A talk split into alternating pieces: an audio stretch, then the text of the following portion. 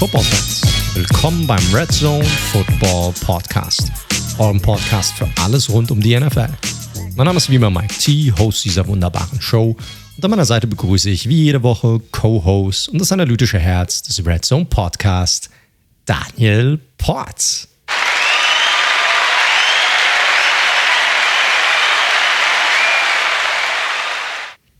Servus Daniel. Servus miteinander. Wie geht's dir, mein Lieber? Du, alles im grünen Bereich. Bisschen stressige Woche, einen sehr unbefriedigenden Fußballabend gestern Abend verlebt. Aber naja, gibt Schlimmeres. Na gut, ich glaube, wie Gesamtfußball Deutschland. Das war ein, ein einziges Trauerspiel gestern Abend. Ja, das Schlimme war, ich habe mit ein paar Kumpels zusammengeschaut ähm, und einen, den ich länger nicht gesehen hatte. Und am Anfang hatten wir halt so ein bisschen gequatscht. Und dann dachte ich irgendwann so, okay, ich muss in dieses Game mal so ein bisschen rein, reintauchen, mhm. so wie es bei mhm. Ungarn dann irgendwann war. Da war ich nämlich schon ein bisschen hooked. Und ich bin in dieses Spiel gar nicht reingekommen, weil es einfach so Larifari war irgendwie die ganze Zeit. Also ich hatte wirklich einen emotionalen Moment und das war der Thomas Müller-Moment. Korrekt, genau. Und ansonsten plätscherte es so vor sich dahin. Und spätestens als dann noch Emre Can in der 82. eingewechselt worden ist als Heilsbringer für die Offensive, äh, da hatte ich gedanklich aufgegeben. Ja, bei mir war es ganz ähnlich. Wir hatten auch tatsächlich hm, Freunde von uns waren da und haben mit uns geguckt und haben auch ein bisschen gequatscht und ich kam auch irgendwie nie richtig rein in dieses Spiel. Gar nicht. Ab und zu gab es mal eine Chance und dann so, ja, hey. Und, aber ansonsten war es dann so wieder einfach nur rumgequatscht und gar nicht wirklich teilgenommen. Aber das Spiel hat es halt auch einfach nicht hergegeben, weil nichts passiert ist. Also die Engländer haben zweimal aufs Tor geschossen und haben halt Tore gemacht und wir haben zweimal aufs Tor geschossen und haben halt keins gemacht. So ist es. Und da war ich auch extra mein Glückstrikot, das ich seit 1990 besitze, an, weil ich dachte, 1990 die Engländer im Elfmeterschießen geschlagen, das muss ja funktionieren. Hatte ich noch bei keinem Spiel dieses Turnier an. Du kennst es ja auch noch äh, von 2006, das schöne 90er-Trikot. Und ich habe ja mittlerweile ja. eine Unterschrift drauf, weil ich ja die Chance hatte, äh, hinterm Römer in Frankfurt zu sein, 2002 wiederum, bei dem Überraschungs-Vize-Weltmeister, na, Titel sagt man nicht, ne? Der Vize-Weltmeisterschaft äh, in Brasilien. Und jedes Mal kommt eine spannende Frage. Genau, richtig. Wo wir nacheinander die, die Großmächte Paraguay, äh, USA, Südkorea weggeräumt haben, bis wir absolut, dann im Finale gescheitert absolut. sind.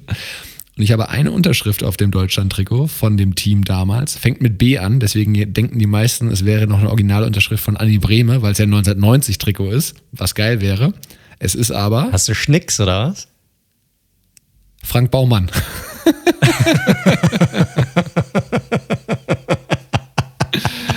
Das fände fänd ich wiederum geil, könntest du mir verkaufen, fände ich cool. Obwohl mittlerweile, mh, hm, weiß ich auch nicht mehr, ob irgendein Bremen-Fan dir dafür irgendwas zahlt. Das ist eine schöne Anekdote, kann man eigentlich mal erzählen. Ich war, wie gesagt, 2002 als der Empfang der deutschen Nationalmannschaft, der war damals noch in Frankfurt, ich weiß nicht, ob das immer noch so ist, im Römer, also dieser Balkon da, äh, wo mhm. die Eintracht beispielsweise immer steht. Und ich war in dem Raum hinter dem Balkon. Und die Spieler kamen rein. Die eine Hälfte war irgendwie ein bisschen missmutig, weil sie verloren hatten. Andere waren granatenvoll. Gruß an Carsten Janker beispielsweise. Der auch sehr viel beigetragen hat zu dieser Weltmeisterschaft. Absolut. Selbst Miro Klose wirkte durchaus angezählt, muss man sagen. Und ich glaube, der trinkt eigentlich fast gar keinen Alkohol. Vielleicht deswegen. Und der Einzige, der so ein bisschen so ganz locker da reinmarschiert ist und so sehr nahbar wirkte, wo ich mich dann getraut habe, hinzugehen und mir eine kleine Unterschrift zu holen, war dann Frank Baumann am Ende. also ist das gekommen. Der war wahrscheinlich froh, dass ihn überhaupt irgendjemand erkannt hat. definitiv, definitiv. Das war wahrscheinlich der ausschlaggebende Punkt. Ja, und jetzt habe ich mein 90er-Trikot immer noch mit einem großen B. Den Rest kann man nicht lesen. Und ähm, ja, kein Bremer, sondern Good Old Frankie. Nice. Also das gleiche Trikot, das du auch beim Argentinien-Spiel damals anhattest, wo ich dich fast aufgespießt hatte mit meiner Deutschlandflagge. Korrekt, korrekt. Da waren wir so im Jubelmodus drin nach diesem Elfmeterschießen. Und das ist keinem aufgefallen, bis der liebe Daniel sich irgendwann mal umdrehte und mir seinen riesigen Blutfleck am Hals gezeigt hat. das, weiß, das weiß ich gar nicht mehr. Ja, dann bin ich immer mit, ich bin ja deutlich kleiner, der, der unser lieber Daniel, der ist ja 1,90 groß, ich bin ja so eher an die 1,77, 1,78 kratze ich vielleicht gerade so. Ja. mit einem zwinkernden Auge. Und da hatte ich so eine Deutschlandflagge dabei und so ein Holzstück dran befestigt. Und das habe ich ihm dann beim Jubeln hoch und runter die ganze Zeit in den Hals gerammt. Das wusste ich gar nicht mehr. Was ich noch wusste, ist, als wir dann verloren haben im Halbfinale, und wir, da war ja Public Viewing das große Ding. Ich habe ja auch Abi ja, gemacht in dem Jahrgang, von da, äh, in dem Jahr, deswegen für mich eh ein geiler Sommer. Und als wir dann verloren hatten in der Verlängerung, st standst du da ganz betröppelt mit deiner Fahne. so ein Deutscher mit einer hängenden Fahne und hast deine Sonnenbrille oder irgendwas gesucht. Das war so richtig, das war so richtig traurig. Da hätte man, hätte das ein Sportfotograf fotografiert, wärst du so das Sinnbild der deutschen Niederlage gewesen. Ja, das kann sehr gut möglich sein, ja. Die Brille habe ich auch nie wieder gefunden. Die war wahrscheinlich sinnbildlich für diese Niederlage. Ich stand da und habe noch eine Stunde später, alles war leer, immer noch nach dieser Sonnenbrille gesucht. Wahrscheinlich wollte ich einfach nur den Sieg finden. Oh, das war ja Meta-Ebene jetzt. Klasse. Gut, genug über Fußball. Guckst du jetzt noch weiter? Oder gibt ja Leute, die jetzt nicht mehr weiter EM gucken? Ich bin ja jetzt äh, zwangsverhaftet mit Italien, ne? Ah, du musst du. Ah ja, okay. Na, ich mag die auch. Ich, ey, die italienische Hymne ist die geilste Hymne einfach. Yes. ich jetzt wieder. Ah, richtig geil. Müsst ihr euch mal die deutsche Übersetzung, äh, die ist natürlich sehr kriegerisch, äh, das, dementsprechend wie bei den Franzosen auch. Dementsprechend hat es halt mehr so bam, bam, wir legen los. Aber ist geil. Ist geil. Ja, viel Pathos.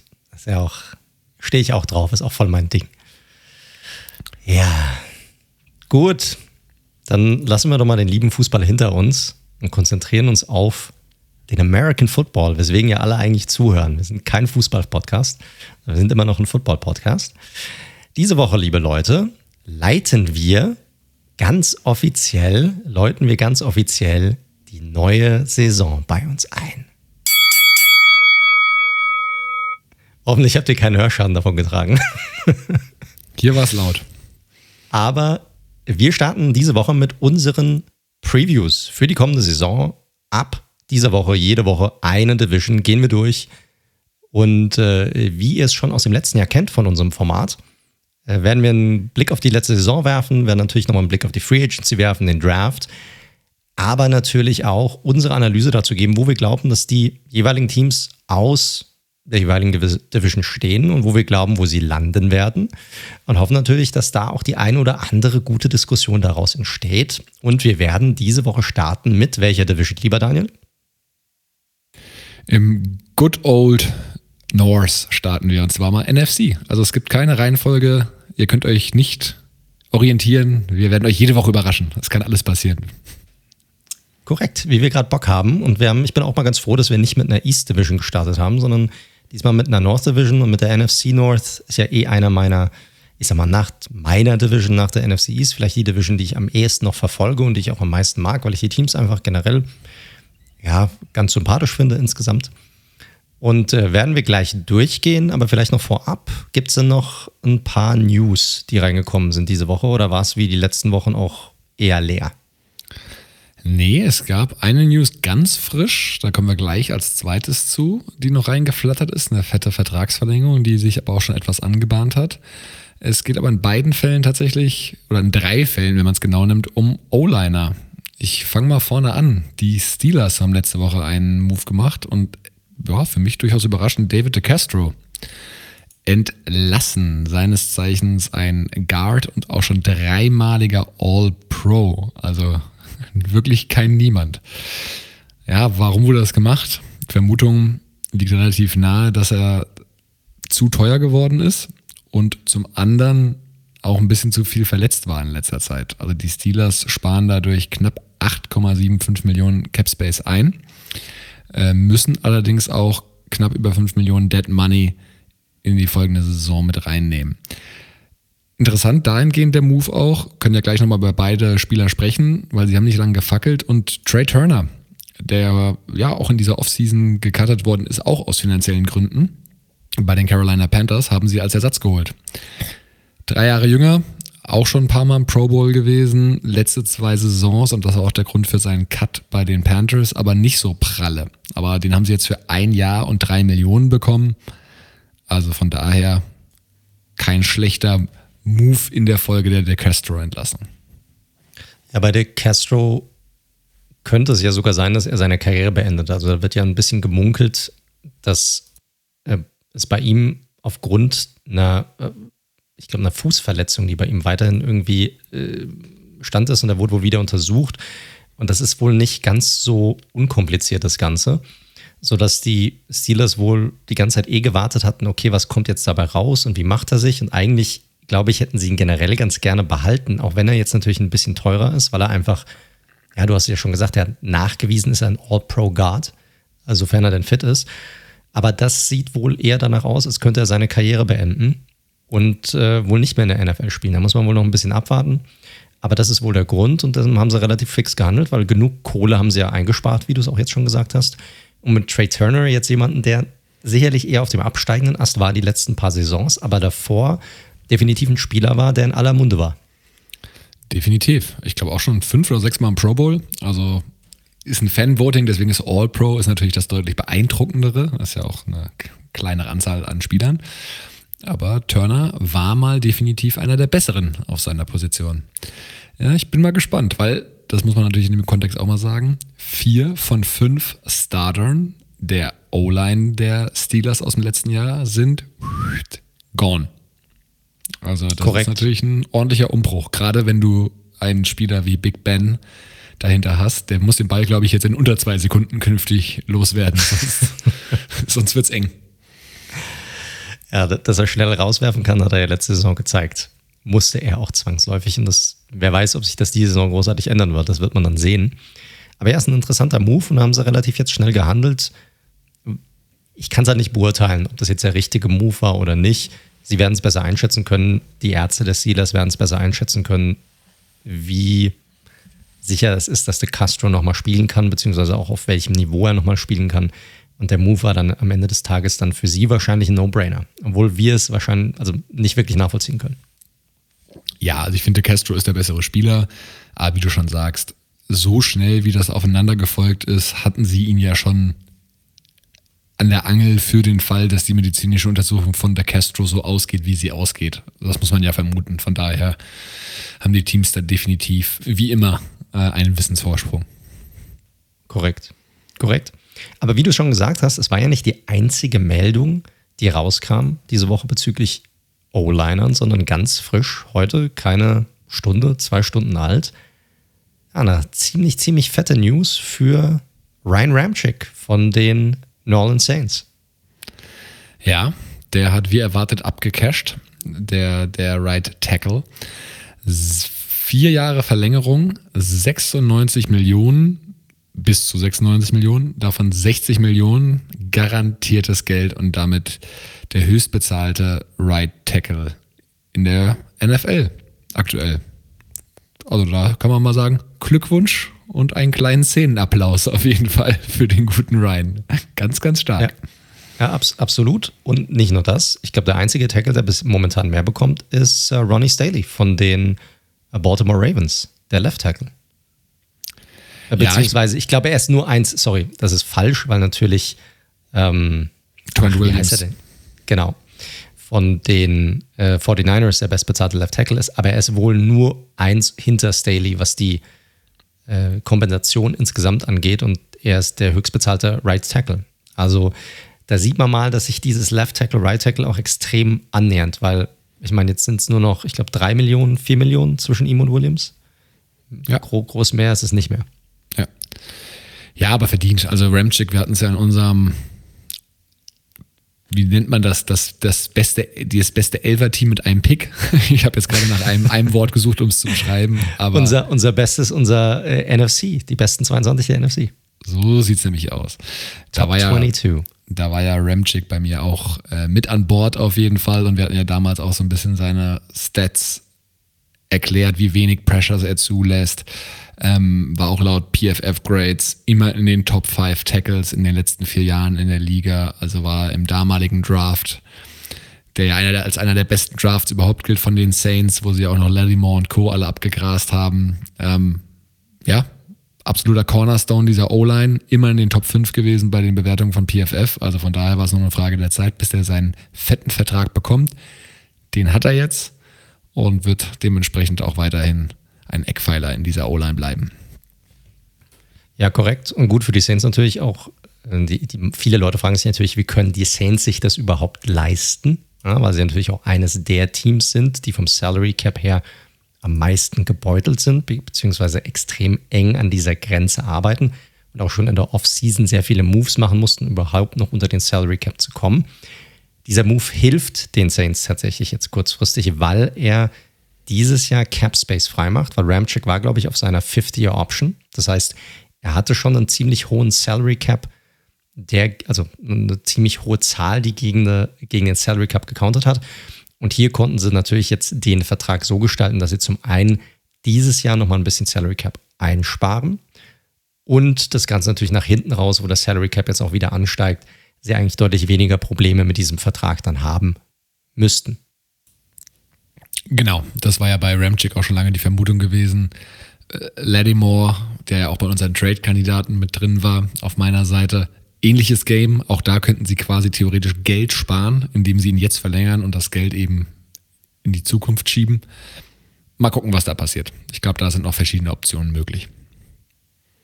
Korrekt. Gut. Aber ich glaube, das waren die einzigen großen News jetzt diese Woche, oder? Jo, so ist es. Sehr gut, dann können wir eigentlich direkt einsteigen in unsere NFC North Preview. Und ich würde auch sagen, wollen wir mit dem Primus anfangen, lieber Daniel? Sehr gerne. Go Pack Go. Damit starten wir, oder? Ja, machen wir. Auf geht's. Jut, jut, jut. Dann, wie Mike vorhin schon gesagt hat, erstmal ein kurzer Rückblick in die Vergangenheit, ähm, beziehungsweise in die letzte Saison. Grundsätzlich eigentlich eine sehr gute Saison. Regular Season Record 13 und 3. Dann auch durchaus souverän ähm, durch die Playoffs bis eben zum Championship Game gegen die Buccaneers, wo es auch lange ganz gut aussah und die Packers in Führung lagen. Ja, dann das Comeback, des, des Tom Brady, ein etwas fragwürdiger Playcall von Matt LaFleur, der auch im Nachgang noch durchaus thematisiert wurde. Und die Packers waren ausgeschieden, trotz wirklich einer auf vielen Ebenen sehr, sehr starken Saison. Vor allem sehr, sehr stark von Aaron Rodgers, der kann man jetzt drüber streiten, ob die 2011er MVP-Saison seine beste war oder die letzte, weil die waren, ich habe mir das nochmal angeschaut, von den ganzen Stats her wirklich fast even. Also er hatte letztes Jahr nur mal für alle, die es vielleicht nicht mehr parat haben, 48 Touchdowns bei 5 Interceptions, also krank. Dabei auch 70 Prozent Completion Rate und auch in dem äh, QBR von ESPN, was wir sehr, sehr gerne äh, zitieren, also so ein eigenes äh, Rating für die Quarterbacks, absolut Number One. Also brutale Saison von Aaron Rodgers, ähm, was natürlich auch dazu geführt hat, im Zusammenspiel mit Devonta Adams, dass sie, was erzielte Punkte anging, die beste Offense hatten, also da die meisten Punkte erzielt haben. Problem allerdings war auch so ein bisschen der vergangene Saison und das hat auch Folgen gehabt, die Defense. Denn in mehreren Metriken, also was Punkte erlaubt anging, waren sie im Mittelfeld, das ging noch, aber wenn man sich mal anschaut, was, was Yards per Game im, im Running Game, aber auch in, in, im Passing Game, da waren sie wirklich im unteren Drittel angesiedelt und das hat den DC Mike Patton am Ende seinen Job gekostet. Kommen später noch zu seinem Nachfolger beim Ausblick, aber sprich, da wurde auf jeden Fall schon mal eine Planstelle im Staff frei. Ja, jetzt ist es halt so ein bisschen so, dass Ende der Saison und die Pressekonferenz von Rogers kurz nach dem Spiel, wo er ja auch schon mal so gedroppt hat. Und bei Rogers könnte man davon ausgehen, dass es geplant war und nicht aus einer Laune heraus. Naja, von allen ist ja die Zukunft unsicher, von mir ist die Zukunft unsicher, wer weiß, was die Zukunft bringt. Natürlich alles immer noch in Folge dieses Jordan Love Draft Picks in der ersten Runde. Und ja, seitdem ist es irgendwie so ein ongoing Thema bei den Green Bay Packers, das natürlich alles dominiert. Der MVP, der Rogers ja letztes Jahr gewesen ist, taucht gerade nicht auf bei den OTAs, kassiert Strafen wegen Nichterscheinen und es herrscht so ein bisschen ein Standoff. Und das Vor allem ist Stille. Also ja. man ja jetzt schon, also ich habe zumindest jetzt schon seit einigen Wochen nichts mehr in die Richtung gehört, nachdem es ja rund um den Draft sehr heiß herging und auch dann noch die ein, zwei Wochen danach mit Urlaubsbildern, die er wo man ihn dann gesehen hat, irgendwie in Hawaii mit seiner Verlobten und äh, Miles Teller und, und, dessen Frau und äh, zusammen eine gute Zeit haben. Und er hat ja auch äh, Jeopardy dann gehostet. Ja, hat er sich auch die Zeit für genommen, war ja irgendwie ein Kindzeit, Kindheitstraum von ihm. Und es ist, ich finde es eine ganz schwierige Situation. Es ist natürlich klar, dass wir jetzt in diesem Zusammenhang von der Preview natürlich darüber reden müssen, weil so viel sicherlich auch davon abhängt, ob er spielen wird oder nicht. Aber jetzt in den letzten Wochen war es relativ still. Also natürlich, er taucht nicht auf, aber man hat jetzt noch keine großartigen Wortmeldungen seinerseits vernommen. Es gab dieses, ähm, in, ich war irgendeine Speech, die er gehalten hat, war, glaube ich, der Präsident von den, von den Packers, wo er irgendwie so in die Richtung was gesagt hat, dass sie wussten schon damals, dass Rogers ein schwieriger Typ ist. Und dann gab es, glaube ich, irgendwie so ein Interview mit ihm und Brady, wo er dann so ein T-Shirt äh, angehabt hat, wo dann irgendwie drauf stand, dass er es irgendwie persönlich nimmt oder irgendwie so. Also das ist, er, er, hat dann immer so seine versteckten Zeichen, die er dann irgendwo lässt, wenn er dann doch auftaucht, die dann vielleicht doch mehr aussagen oder vielleicht treibt er auch sein, seine Spielchen einfach, weil jeder probiert da alles Mögliche hinein zu interpretieren. Macht er sich sicherlich auch seinen Spaß draus. Aber es ist natürlich eine super, super schwierige Situation jetzt für die Packers.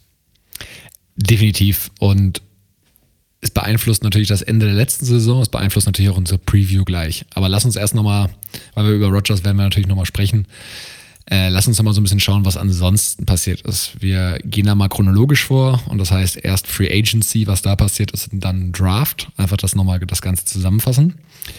In der Free Agency bleiben wir erstmal dabei, was sich geändert oder was sich nicht geändert hat. Sie haben Aaron Jones, dem Running Back, den viele eigentlich sicher als Abgang vermutet hatten, einen fetten Vertrag gegeben, vier Jahre bis zu 48 Millionen Dollar. Wie siehst du den Move, bevor ich was dazu sage?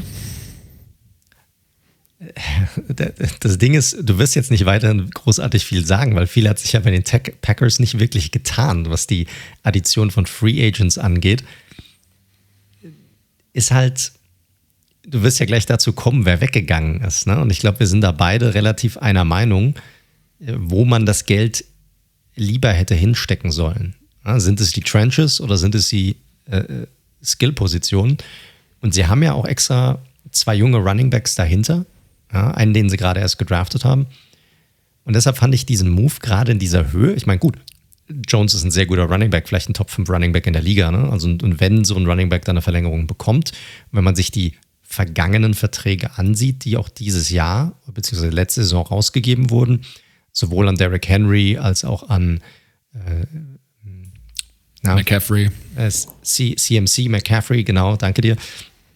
Dann sieht man, dass sich das alles so in diesem 12 bis 15, 16 Millionen Bereich pro Jahr bewegt, wie es ja hier auch der Fall ist. Er, er jetzt so eher an diesem unteren Ende. Aber es ist natürlich ein super Running Back. Aber ich hätte die Kohle wahrscheinlich woanders investiert, wenn ich nicht so viel Kohle frei gehabt hätte. Ja, definitiv. Da kann man das ja vorneweg schon mal nehmen. Corey Lindsley, der Center, ist ein bitterer Abgang wiederum, der jetzt bei den Chargers sein Geld verdient und da denke ich mal Justin Herbert wichtige, wichtige Hilfe auf der Position geben wird, weil der Center, Leute, der macht halt auch die Ansagen in der O-Line. Ne? Das ist ein ganz wichtiger Bezugspunkt für den, für den Quarterback. Und da ist es auch wichtig, eine gewisse Stabilität zu haben. Ich glaube, du musst nicht Elite sein auf der Position, aber du brauchst ein gewisses Level und eine gewisse Chemie zwischen Center, was ansonsten oft eine, ja, irgendwie ein bisschen unscheinbare Position ist, und eben dem Quarterback. Und deswegen, da sehen wir es ja ähnlich, fand ich die Priorisierung in dem Fall etwas, ja, also ich fand sie falsch in dem Fall, ganz einfach. Korrekt. Ich auch, wenn du mit Packers-Fans so ein bisschen redest, die sagen dann natürlich, klar, die sind deutlich tiefer drin, auch tiefer drin als wir, selbst wenn wir uns jetzt damit beschäftigen. Aber dann kommt dann auf die Aufsage, ja, es war schon lang geplant irgendwie, dass äh, Alton Jenkins, der, der Second-Round-Pick, den sie 2019 gedraftet haben, dass der dann in die Mitte rückt, auf die Center-Position und dann ist das nicht mehr so eine große Sache und sowas. Das mag sein, dass das geplant ist. Trotzdem wird hier halt ein All-Pro-Center ersetzt werden müssen. Egal von wem. Ob das jetzt von jemandem, ob der jetzt von jemandem ersetzt wird, der schon da ist oder von einer neuen Person. Das ist ein Vakuum. Und gerade dieses Zusammenspiel zwischen, vor allem was du jetzt hast, ne? du hast du, du hast nicht nur einen neuen Center, Du weißt auch gar nicht, welcher Quarterback das ist. Und gerade in dieser Situation, wo der Typ, der den Ball abgibt, ja, und eigentlich der, der am nächsten dran ist zum Quarterback, sich einspielen müsste mit dem, neuen, mit dem Quarterback, weißt du gar nicht, wer der Quarterback sein wird. Und das ist natürlich eine richtig beschissene Situation, gerade bei den Packers. Ja, zumal wir kommen gleich im Draft nochmal drauf zu. Ich wäre mir gar nicht hundertprozentig sicher, ob Jenkins wirklich der Center wird. Da gibt es ja auch einen Rookie, den sie auch etwas überraschend äh, gepickt haben, aber kommen wir gleich noch zu. Jetzt sind wir ein bisschen gesprungen. Ich mache es gerade nochmal fertig. Weitere Free Agents, die geblieben sind, Alan Lazar, Wide Receiver, nicht zu unterschätzen. Hat sich so ein bisschen als die zweite Option, logischerweise deutlichst nach Devonta Adams für Aaron Rodgers etabliert. Ja, der Teil der Mercedes Lewis, auch der, den kriegst du nicht tot. Der bleibt auch weiterhin auf der Rotation drauf hinter Robert Tonyan. Star Cornerback Kevin King hat auch nochmal verlängert, nachdem er getoastet wurde. Ja, da freuen sich alle Packers-Fans. Definitiv, definitiv. Und wie gesagt, Robert Tonyan konnten sie über einen Tender auch sehr. Ah nee, Quatsch, das war kein Tender, den haben sie für ein Jahr und 3,4 Millionen gehalten, was ich durchaus günstig fand. Also No-Brainer. Der hat ja so ein bisschen seine Breakout-Saison gehabt letztes Jahr und scheint auch ganz gut in dieses System eigentlich reinzupassen. Ja.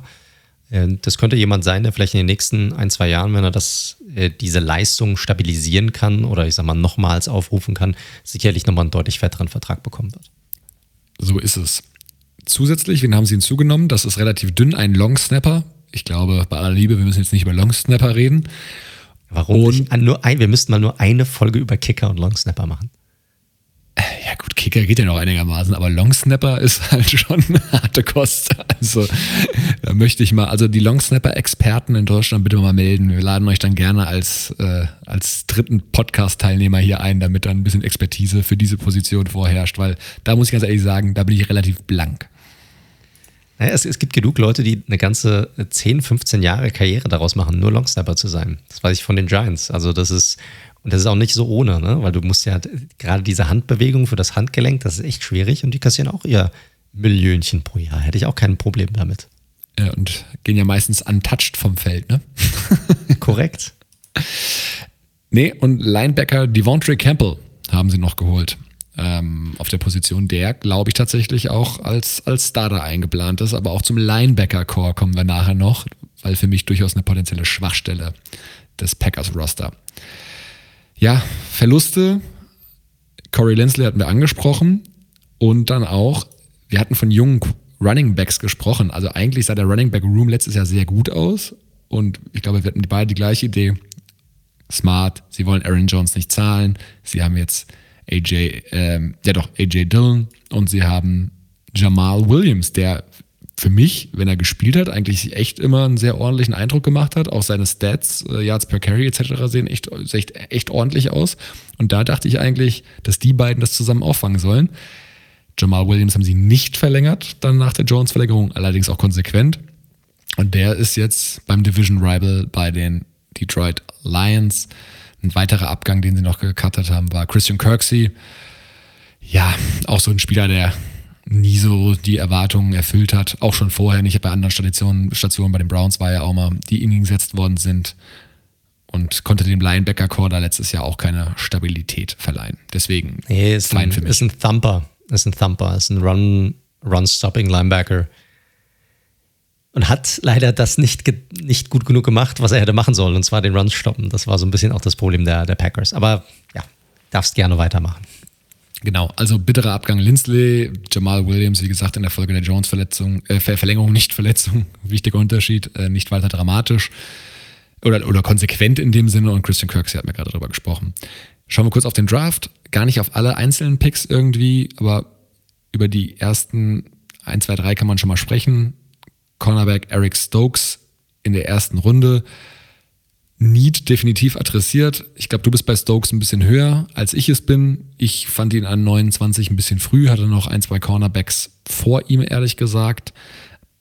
Aber ja, zumindest, wie gesagt, ein klarer Need, den sie hatten, was spätestens die Performance von Kevin King, jetzt letztmals genannt, gezeigt hat im Championship Game. Zweite Runde, das war für mich auch so ein kleiner Head-Scratcher, um das Wort mal wieder aufzugreifen. Ähm, Josh Myers Das war nämlich der, der vermeintliche Starter auf Center. Das könnte tatsächlich passieren. Und das war damals, was damals hört sich so weit weg an beim Draft vor ein paar Monaten, wirklich noch so ein Thema, weil da waren Creed Humphrey beispielsweise war noch auf dem Board. Da waren einfach noch andere Center, die wirklich die meisten Teams, Draft-Experten, klar, da ist immer so eine gewisse Teams sehen gewisse Spieler immer anders als so die Öffentlichkeit, als das Public Board. Aber da waren sich schon viele einig, wenn du auf der Position pickst, gibt es da mindestens mal zwei Spieler, die deutlich mehr gezeigt haben bisher und vom Scheme-Fit her eigentlich genauso gut sein müssten. Und in der dritten Runde haben sie dann endlich A. Rogers einen weiteren Receiver gegeben, und zwar auch ein A. Rogers, Amari Rogers von Clemson die weiteren Draft-Picks müssen wir nicht alle durchgehen. Könnt mir vorstellen, dass mit dem Fünftrunden-Pick äh, Shamar Jean-Charles von der Appalachian State, da könnten sie noch einen Stil gelandet haben. Äh, guter Slot-Corner könnte das werden in der NFL. All in all, wenn man diesen Draft anguckt, war ich, und so war ja auch deine Meinung, ich glaube, du warst noch ein bisschen positiver als ich, kein Fan dieses Drafts. Wenn, dann war ich nur ein klein wenig positiver als du. Also ich bin jetzt auch kein Riesenfan davon. Ja, also Stokes, ich sehe ihn jetzt nicht so schlecht. Ich glaube, das ist in diesem Bereich, wo du in der äh, Ende erste Runde bis Mitte zweite Runde, wen du da draftst, äh, draftest, das hängt so ein bisschen davon ab, wie das Board des jeweiligen Teams fällt. Da bin ich jetzt nicht so kritisch, was das angeht. Wenn du den jetzt an 15 gedraftet hättest, hätte ich auch gesagt, was soll das? Aber ich glaube, so weit unten ist es nicht mehr so eine Riesensache, ob du den da draftest oder irgendwie Nummer 10 in der zweiten Runde, ist dann auch Latte. Und es ist ein Need. Es ist ein klares Need, das sie haben. Das Problem ist hier, und äh, wir werden immer wieder davor, äh, darauf zu sprechen kommen, jetzt, wenn wir über die Packers quatschen, ist halt einfach, hättest du was machen können, um den lieben, um deinen MVP-Quarterback irgendwie nochmal zu besänftigen und zu sagen, hey, wir sind doch all in und wir wollen, dass du weiterhin unser Star-Quarterback bist und wir tun alles, damit ne, wir weiterhin alle super am Start sind und, und du happy bist. Und sie haben erneut einen Defensivspieler gedraftet oder einfach einen Spieler, der ihm direkt in seinem Offensivspiel jetzt nicht wirklich hilft. Und das ist halt so ein bisschen die, die, die Sache, die mich da natürlich, wie wahrscheinlich jeden Fan, so ein wenig stört. Ja, genau. Ich glaube, wie gesagt, bei Stokes, der ist schnell. Das hat er auf jeden Fall, aber ich glaube, der hat noch einige Schwächen. Mal schauen. Also sind uns einig, Draft irgendwie wieder was liegen gelassen. So wie im letzten Jahr. Ehrlich ja auch. Der letzte Jahr, der Draft war allerdings nochmal eine deutliche Kategorie hinten dran. Auch wenn man das jetzt aus einem Jahr Rückblick sozusagen betrachtet. Ja, was gibt es sonst noch zu sagen? Äh, Capspace ist noch ein bisschen da, laut Spotrack so knapp 6 Millionen, bisschen drunter. Und was sagt uns das für die kommende Saison? Es ist natürlich eine relativ einfache Geschichte bei den Packers bleibt Aaron Rodgers, einigen sie sich, auf welche Art und Weise auch immer, ist das wieder ein absoluter Contender. Meiner Meinung nach. Braucht man nicht drum rumreden, weil dafür waren die Abgänge, die sie hatten, einfach nicht schwerwiegend genug, dass es irgendwie ein Problem darstellen könnte. Genauso in die andere Richtung, sollte er gehen und keine Ahnung, doch noch bei den Broncos landen und Jordan Love starten. Ich glaube, Jordan Love kann keiner von uns seriös be bewerten, weil wir nichts gesehen haben seit dem College. Genau. Keiner weiß, was der jetzt da gelernt hat, sage ich mal, im, im, im Training etc. von Rogers. Dann ist es natürlich ein ganz anderes Game. Aber auch da sind wir uns, glaube ich, einig. Es sei denn, du sagst jetzt was anderes, aber wir glauben schon, dass Rogers in Green Bay bleibt, oder? Boah, ich bin mir echt nicht mehr sicher. Also ich war ja auch vor zwei, drei, vier Wochen, als wir das Thema das letzte Mal ich mal ein bisschen detaillierter auch nochmal diskutiert hatten, als immer wieder ein paar Newsfetzen aufkamen, war ich eigentlich relativ sicher, dass er bleiben würde. Es ist halt bis dahin jetzt noch gar nichts passiert. Also du hast ja nicht mal eine einzige positive Meldung aus der Richtung. Nicht mal sowas wie, hey, die haben jetzt mal wieder miteinander geredet. Verstehst du? Noch nicht mal sowas kommt aus der Richtung nichts, was du hörst, was in, auf irgendeine Art und Weise positiv interpretiert werden könnte. Die Frage ist, wie sehr will er nochmal spielen? Und wenn er sagt, ich habe einfach keinen Bock auf die Packers und die traden mich nicht, macht er dann wirklich Schluss? das ist halt eher so ein Charakter, den kannst du halt nicht einschätzen, weil du halt einfach nicht weißt, er hat genug Kohle gemacht, du, du weißt halt nicht, wie er reagiert, er macht halt, was er, worauf er Bock hat. Und das ist natürlich eine ganz, ganz, ganz schwierige Situation für die Packers. Ich muss dir aber auch eine Sache sagen, selbst wenn er spielen sollte, sind natürlich die Packers immer ein, die sind ein Contender, da hast du recht. Ich glaube aber nicht, dass sie ein Top-Favorit sind, wie andere Teams. Weil die anderen schlafen ja nicht. Ne? Die anderen Teams werden ja nicht, die Teams, die schlecht waren, die wollen sich ja auch weiter verbessern. Und das haben sich einige Teams, haben einen Schritt nach vorne gemacht und sich deutlich verbessert. Und was mir bei den Packers, jetzt wenn ich mir das so anhöre, das, was du jetzt auch gesagt hast, ne, da ist ja eigentlich gar nicht so viel passiert. Ist aber jetzt auch nicht so wie bei den Buccaneers, wo alle zurückkommen und das Team ist so mega loaded auf allen Positionen, offensiv wie defensiv, dass du da auch nicht wirklich viel machen bräuchtest. Nee, bei den Packers ist es schon so, dass sie einige echte Löcher haben. Gerade in der Defensive, aber sicherlich auch in der Offensive hätten sie noch den einen oder anderen Spieler gebrauchen können. Klar, auch wenn sie die Nummer 1 Offense waren, absolut. Aber das heißt nicht, dass sie nicht auch dort nochmal äh, zusätzlich Hilfe gebrauchen können, weil du kannst dich einfach davon ausgehen, dass es immer so weitergeht, ohne dass sich die Teams nicht auf dich einstellen. Also mehr Waffen, mehr Optionen sind, sind immer gut und du weißt nicht, wie der Verlust vom Offensive Lineman aufgefangen werden kann. Deshalb ist es für mich so ein bisschen so die Sache, ja, sie bleiben auf einem gewissen Level. Die Frage ist, ziehen die anderen irgendwie nach? selbst in der eigenen Division. Da kommen wir auch noch dazu, zu dem ein oder anderen Team vielleicht. Und das ist so ein bisschen wo, so eine Sache, wo ich sie dann, wenn ich mir das Gesamtkonstrukt der Liga ansehe, sie sind zwar stark, aber ich sehe sie zum Beispiel nicht mehr so stark wie letzte Saison, einfach weil ich glaube, dass die Liga insgesamt und einige Teams, die nicht mehr so stark waren, stärker geworden sind. Und ich glaube, dass die oberen ein bisschen enger noch beieinander, es werden mehr Teams sein, die enger beieinander sind einfach. Und ich glaube, das könnte für die Packers zum Problem werden. Ich sehe sie zum Beispiel momentan nicht als jemand, der den ganz großen Wurf machen wird, selbst mit Rogers.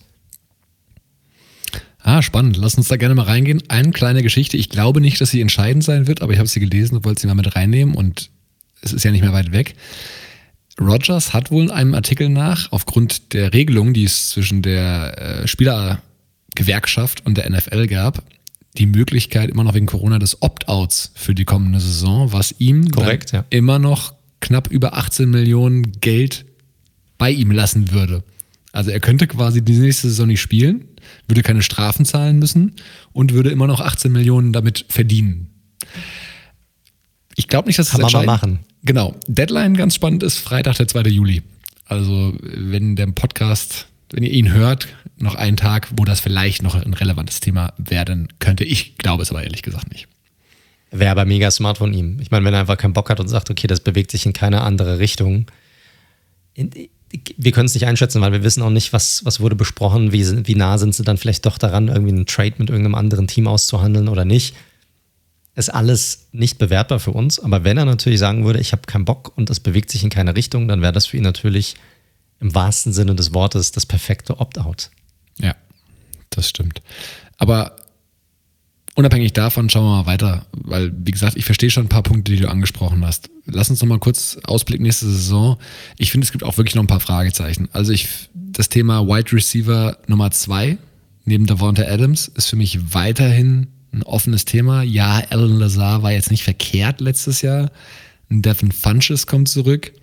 Kann da jemand genau sagen, was wir von dem erwarten? Also Devin Funches war mal früher, Leute, für die, die ihn nicht kennen, es ist nicht dramatisch, war mal durchaus ein gehypter und auch hochgepickter Spieler, großer physischer Wide Receiver, der letztes Jahr den Opt-out gezogen hat, aber auch davor nicht wirklich mehr überzeugen konnte.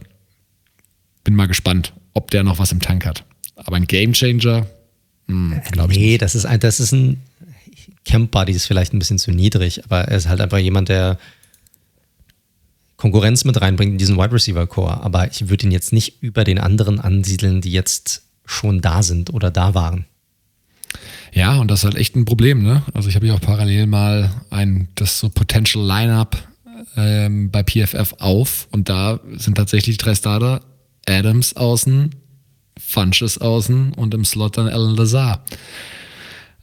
Das ist klar, Adams Top 3 Wide Receiver in der Liga aktuell, aber der Rest, puh, das ist dünn. Das ist tatsächlich ganz schön dünn. Also absolutes Watchout bei den Packers. Mal wieder Wide Receiver Core. Weil alles kann der gute Rogers auch nicht alleine regeln. O-Line hatten wir schon drüber gesprochen. Zweites Fragezeichen für mich ganz klar, wenn ich mir das Lineup anschaue. Wir gehen mal auf die defensive Seite des Balls. Du hast es ja gerade eben schon angesprochen gehabt. Ja, die, die Defensive vor allem gegen den Run. Da waren sie auch nur in den, in den, in den 20ern, was äh, erlaubte Rushing Yards anging.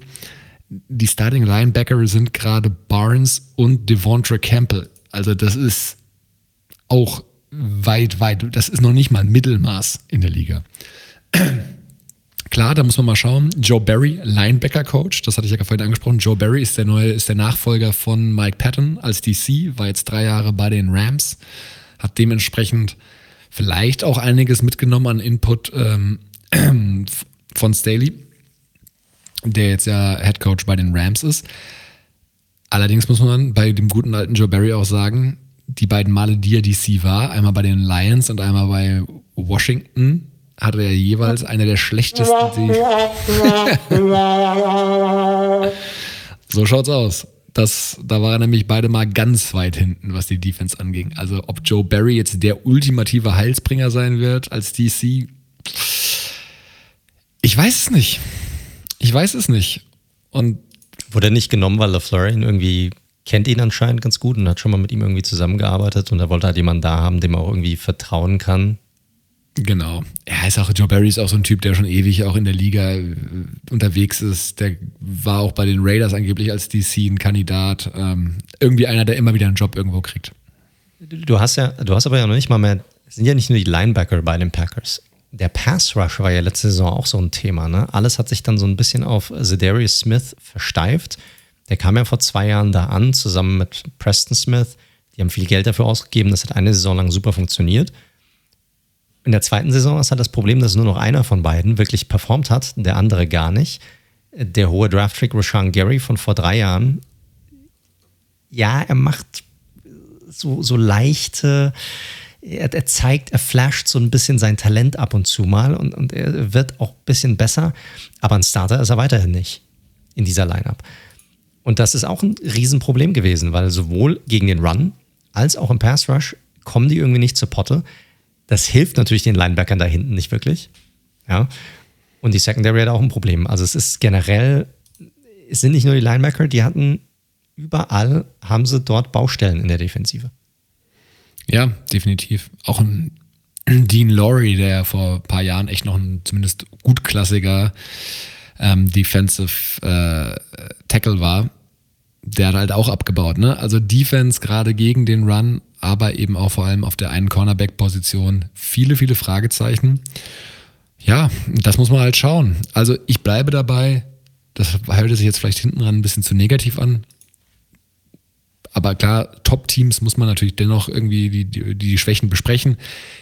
Ich denke dennoch, dass der, selbst der Number One Seed nächstes Jahr auch über Green Bay laufen wird, sofern Rogers da ist. Das glaube ich schon.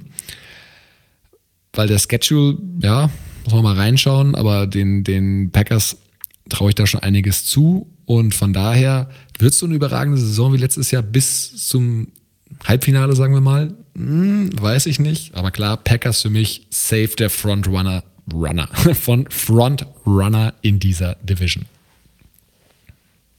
Mit Aaron Rodgers. Selbstverständlich. Wo siehst du denn, wenn John Love starten muss und spielen muss diese Saison? Also ich weiß, du kannst sie nicht einschätzen, das hast du schon gesagt, aber wo siehst du sie? Ich meine, wo würdest du sie einschätzen? Wir kommen ja, äh, das machen wir dann aber wirklich äh, kurz vor Start, wo wir dann nochmal alle Divisions durchgehen, durchtippen und wirklich sagen, wo glauben wir, mit welchem Record das jeweilige Team landen wird. Aber wo glaubst du, werden sie dann tatsächlich landen? Sind sie dann für dich immer noch Favorit auf den Division-Sieg? Nein, dann würde ein anderes Team tatsächlich vorbeiziehen. Also ich glaube, der, wie gesagt, ohne John Love zu kennen natürlich, ich glaube, der Drop-Off wären mindestens vier Siege, vier bis fünf Siege, glaube ich. Ich meine, das sind 48 Touchdowns, die Aaron Rodgers geworfen hat. Und du redest von jemandem, der jetzt neu reinkommt, der noch keinen einzigen Pass in der NFL wirklich geworfen hat. Großartig wenn der 25 Touchdowns werfen würde, dann hätte der eine sehr gute Saison. Und das ist, ne, also ich würde sagen, da hast du einen Drop-off garantiert von der Hälfte der Touchdowns, die du letzte Saison hattest. Mit Rodgers.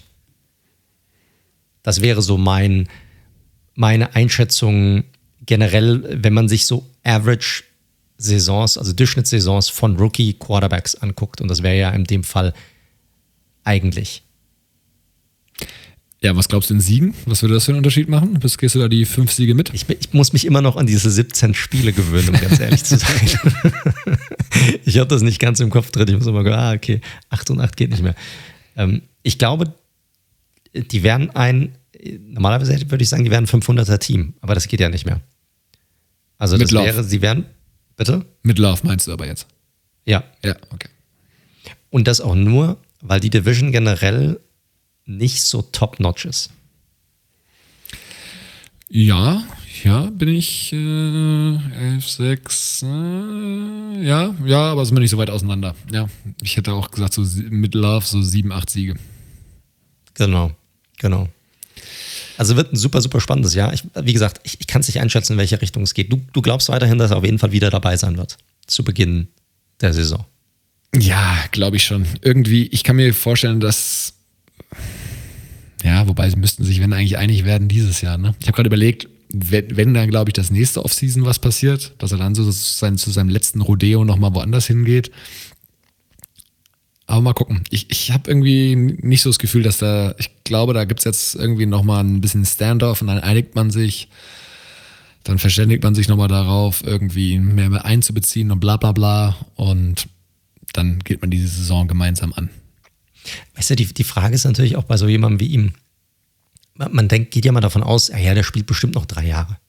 Ja, was ja auch gut sein kann und man hört ja so irgendwie aus dem Umfeld, dass er auch gerne noch weiterspielen möchte. Mein Problem ist, wenn er jetzt nochmal eine Saison bei den Packers dranhängen, dranhängen will, wer nimmt ihn dann wirklich nochmal für ein oder zwei Jahre oder hat er wirklich nochmal Bock, wegen nur einem Jahr oder zwei Jahren dann doch nochmal irgendwo anders hinzugehen? Ich glaube, für den, der sieht das so, ja, ich glaube, ich hole jetzt nicht Brady raus. Viva glaub, Las Vegas. Safe. Ja, das, das Ding ist halt einfach, hat er Bock? Ich, ich glaube, für den ist das jetzt so der Cutting Point. Weißt du, wo er einfach sagen will: So, ich habe jetzt noch meine drei Jahre, die will ich jetzt noch spielen. Die will ich jetzt nochmal woanders hin verbringen, weil es braucht ein bisschen irgendwo reinzukommen. Ich möchte daran gewöhnen, ich möchte dort auch ein bisschen zetteln und dann nochmal drei Jahre probieren, einen Super Bowl zu gewinnen. Wenn du jetzt noch, wenn er jetzt noch mal ein Jahr irgendwie bei den Packers dranhängen äh, muss, ob er dann noch mal einen Move macht, ob er dann überhaupt dann Bock darauf hat, ich kann, es ist super, super schwierig. Und für die Packers eine absolute Scheißsituation. Ja, you never know. Ich meine, klar sind es Profisportler, aber jetzt äh, verlobt, sprich Hochzeit steht bald an. Vielleicht kommt dann auch die Kinderplanung schnell hinzu. Er ist ein California-Boy. Gut, die kalifornischen Teams sind natürlich jetzt, was Quarterbacks angeht, erstmal safe. So sieht's aus. Aber wie gesagt, ich will es nicht zu hoch hängen, aber Nevada ist ja auch nicht so weit weg von Kalifornien. da hast du schon recht, das stimmt schon. Wir haben jetzt so ein bisschen aus der, bevor wir zum nächsten Team kommen, wir haben jetzt natürlich schon sehr viel über die Packers geredet, aber wir haben auch nur vier Teams heute, deshalb können wir das auch ruhig mal machen, ein bisschen tiefer reingehen. Das ist ja auch der Sinn der Sache bei solchen Preview-Episoden, wo wir im Detail auf die einzelnen Divisions auch eingehen. Wir haben das Ganze natürlich jetzt sehr, sehr positiv auch aus der Richtung von Rogers betrachtet. So ein bisschen, ja gut, was will er machen? Und die Packers haben jetzt nicht gut genug gedraftet und so weiter. Aber siehst du den Fehler jetzt nur bei den Packers in dieser ganzen Geschichte? Also ich weiß, dass du ihn als deutlich dievenhafter noch einschätzt. Also ich, ich, ich mag Aaron Rodgers total. Also der hat auch für mich durch diesen ganzen Auftritt bei der, oder seine regelmäßigen Stints da bei der Pat McAfee Show, ähm, auch mega bei mir nochmal gewonnen. Also ich schaue mir das jetzt nicht jedes Mal an, aber ich finde, der Typ wirkt so cool und so mit sich im Reinen. Klar, der hat natürlich den Anspruch, irgendwie mitreden zu wollen, aber ganz ehrlich, wenn ich so lange in der Liga bin, zweimal MVP, da auch einen Super Bowl schon hingeholt habe und die letztes Jahr ein Quarterback, ein, auch durchaus ein Projekt noch in der ersten Runde durch einen Uptrade draften, ohne mit mir vorzusprechen, dann immer wieder Personalentscheidungen treffen. Hier Jake Kummerow, haben wir gar nicht drüber gesprochen, ein guter Buddy von ihm, auch auf Receiver, den sie einfach gecuttet haben, wohl auch angeblich ohne mit ihm zu sprechen. Da würde ich mir natürlich als Star QB, als Franchise QB auch irgendwann sagen, ja Leute, klar, it's a business und ihr entscheidet, aber wie wäre es mal so mal ein kurzer Anruf vorher, wenn es so stimmt. Und bei Jordan Love scheint es ja so zu stimmen, dass er nichts davon wusste. Ich meine, ich bin beide, dass es kommunikationstechnisch sicherlich smarter wäre. Schulden tun sie ihm aber in der Hinsicht eigentlich gar nichts. So. Und du hast es, ich, ich würde es so ein bisschen aus der anderen Richtung betrachten. Ne? Er beschwert sich, an, oder es ist ihm nicht genug anscheinend. Und ich schau mal aus der anderen Richtung. Du hast einen Tom Brady gehabt bei den Patriots, der dort 20 Jahre war, der sich diesem Gefüge, das dort existiert, komplett untergeordnet hat und sicherlich auch aufgrund von ihm, ne, weil er so ein sehr, weil er ein fantastischer Quarterback ist, aber auch aufgrund dessen, wie dort gearbeitet wurde, ähm, ich meine, sechs Super Bowls mit den Patriots gewonnen hat. Die Frage, die ich mir halt so stelle, ist, hey, tu doch einfach das, was für das Team am besten ist. Nicht unbedingt, das heißt nicht, dass es unbedingt für dich am besten ist. Und guck, dass du halt was gewinnst mit diesem Team, anstatt dich irgendwie zu beschweren. Weil das Ding ist, und ich, so ein bisschen contradicting zu dem, was ich vorhin gesagt habe, eigentlich. Ja, sie brauchen natürlich auch, oder sie könnten sicherlich auf der Receiver-Position auch nochmal jemanden gebrauchen. Auf der anderen Seite ist es so, sie hatten, wie du gesagt hast, die Number One Offense. So, auch ohne diesen ganzen Schnickschnack, auch ohne Receiver Nummer 3 hatten sie die beste Offense. Also, äh, wie willst du noch besser werden? Also, du, du hast schon 1000 Punkte erzielt und hattest mit Abstand die beste Offense und hast Rekorde gebrochen. Was willst du da jetzt also noch machen? Da wäre es für mich einleuchtend als Quarterback zu sagen, okay, wir haben es auch so hinbekommen. Ja, wir haben noch junge Spieler, die können sich auch noch mal weiterentwickeln. Ich trage noch mit dazu bei. Lass doch mal den Teil stärken und gucken, ich stehe da auch voll dahinter, der nicht funktioniert hat und nicht so gut funktioniert hat. Das ist dann die Defensive, weil wir brauchen die, um vielleicht diesen ganz großen Wurf auch irgendwie hinzubekommen. Weil es wird jetzt zum Beispiel am Ende der Saison, es wird jetzt viel auf diesem Playcall rumgehakt und hätte Rogers nicht noch laufen sollen bei dem Play davor und so Geschichten. Ne? Aber das hat nicht deren Saison kaputt gemacht oder dieses Spiel. Die hätten das Spiel auch anders gewinnen können. Die hätten eine bessere Defense auf den Platz schicken können, die besser performt am Ende des Tages. Ne? Das hätte vielleicht mehr dazu beigetragen. Und das sind so Geschichten, da, da finde ich, ist ein Ticken zu eigensinnig. Ah, weiß nicht. Also gerade bei dem Thema von wegen, klar, sie hatten die beste Offense letztes Jahr. Aber erstens mal, sowas ist ja auch durchaus vergänglich und schwierig aufrechtzuerhalten. Und ich finde so die letzten Jahre, es wird ja immer mehr eine Offensivliga. Die Regeln gehen ja auch in die Richtung, das ist ja bewusst auch so gewählt. Ich glaube, du brauchst einfach ein größeres, schon Waffenarsenal. Er hat den Number One Receiver, er hat einen Top 5 Running Back aber eine richtig stark, er hat einen Tight End, wo wir jetzt mal gucken müssen, was er ist. Der hat jetzt eine gute Saison. Von daher eine weitere Receiving Option, weil Teams werden sich darauf einstellen. Klar. Und dann halt immer, Devonta Adams kaschiert viel, aber das wird auch nicht immer gut gehen. Von daher eine klare Nummer zwei, sei es in der Free Agency oder im Draft irgendwie nochmal ranzugehen definitiv in dieser Liga, wie da heute Football gespielt wird, in dieser Passing League, hätte definitiv geholfen. Ganz klar. Und deswegen finde ich das vollkommen in Ordnung, dass, wenn er das auch so sieht, den Finger in die Wunde liegt und sagt, Leute, wir waren gut letztes Jahr, aber lass uns nicht drauf ausruhen. Wir müssen, um hier Nummer 1 Offense zu sein, müssen wir nachlegen. Du kannst den Finger in die Wunde legen, aber du musst nicht direkt sagen, ich möchte einen Trade. Das hat er ja noch nicht gesagt. okay, da hast du recht. Offiziell kam in der Richtung noch nichts. Das stimmt. Er ist jetzt einfach nur nicht bei den OTAs. Da hast du recht. So ist ja. es. Korrekt, korrekt. Gut, wir werden heute Abend auf diese Frage, ob er spielen wird oder nicht und was da passiert, keine Antwort darauf finden. Aber weißt du nicht, wenn wir jetzt noch zwei Stunden weiter über Aaron Rodgers reden. Drüben wachen sie alle gerade auf. Vielleicht kriegen wir dann hier live in den Podcast die Meldung Trade zu den Broncos. Who knows? Vielleicht, vielleicht. Schauen wir mal. Gucken wir mal. Gut, aber ich würde vorschlagen, dass wir zum nächsten Team übergehen in dieser Division. Also, wie gesagt, nochmal kurzer Recap. Packers, alles hängt davon ab, ob Rogers bleibt oder nicht. Äh, wenn du sagst, wenn er bleibt, äh, ganz klar Division Leader, da gehe ich mit. Ja, auch wenn ich glaube, dass es selbst mit ihm deutlich knapper oder enger zugehen wird. Ohne ihn wird es schwierig. 100 Prozent. Gut.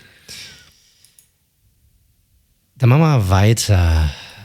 Ich mach mal weiter. Ich mach mal mit dem, mit dem Team weiter, das vielleicht die interessanteste Offseason hatte bisher. Ja? Ich mache mal weiter mit den Detroit Lions. Ja, die lieben Lions, da ging es drunter und drüber in dieser Offseason. Nicht nur in dieser Offseason, sondern es hat schon während der Saison, letzte Saison angefangen. Ähm, und zwar, die Lions haben letztes Jahr, wie ihr wisst, Rekord gehabt von 5 und 11 und waren damit ganz klar letzter in der Division.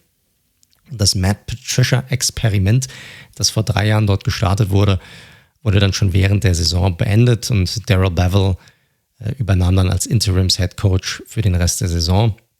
Die Lions hatten eine ziemlich komische Saison, weil der Start war eigentlich noch ganz ordentlich. Die waren es 1 und 3, dann konnten sie einen, auf einen 500er-Record hinbekommen, waren dann 3 und 3 und danach ging allerdings alles den Bach hinunter. Ähm, während die Offense noch ganz passabel war, ja, die waren so Middle of the Pack, ich glaube 15., 16. in der, in der Liga letzte Saison, legte die Defense eine der schlechtesten Performances in der NFL-Historie hin. Points allowed 519, damit die drittschlechteste in der NFL-Geschichte oder die meisten Punkte zugelassen, in drittmeisten Punkte zugelassen in der NFL-Geschichte. Und bei den Yards war es ganz genauso.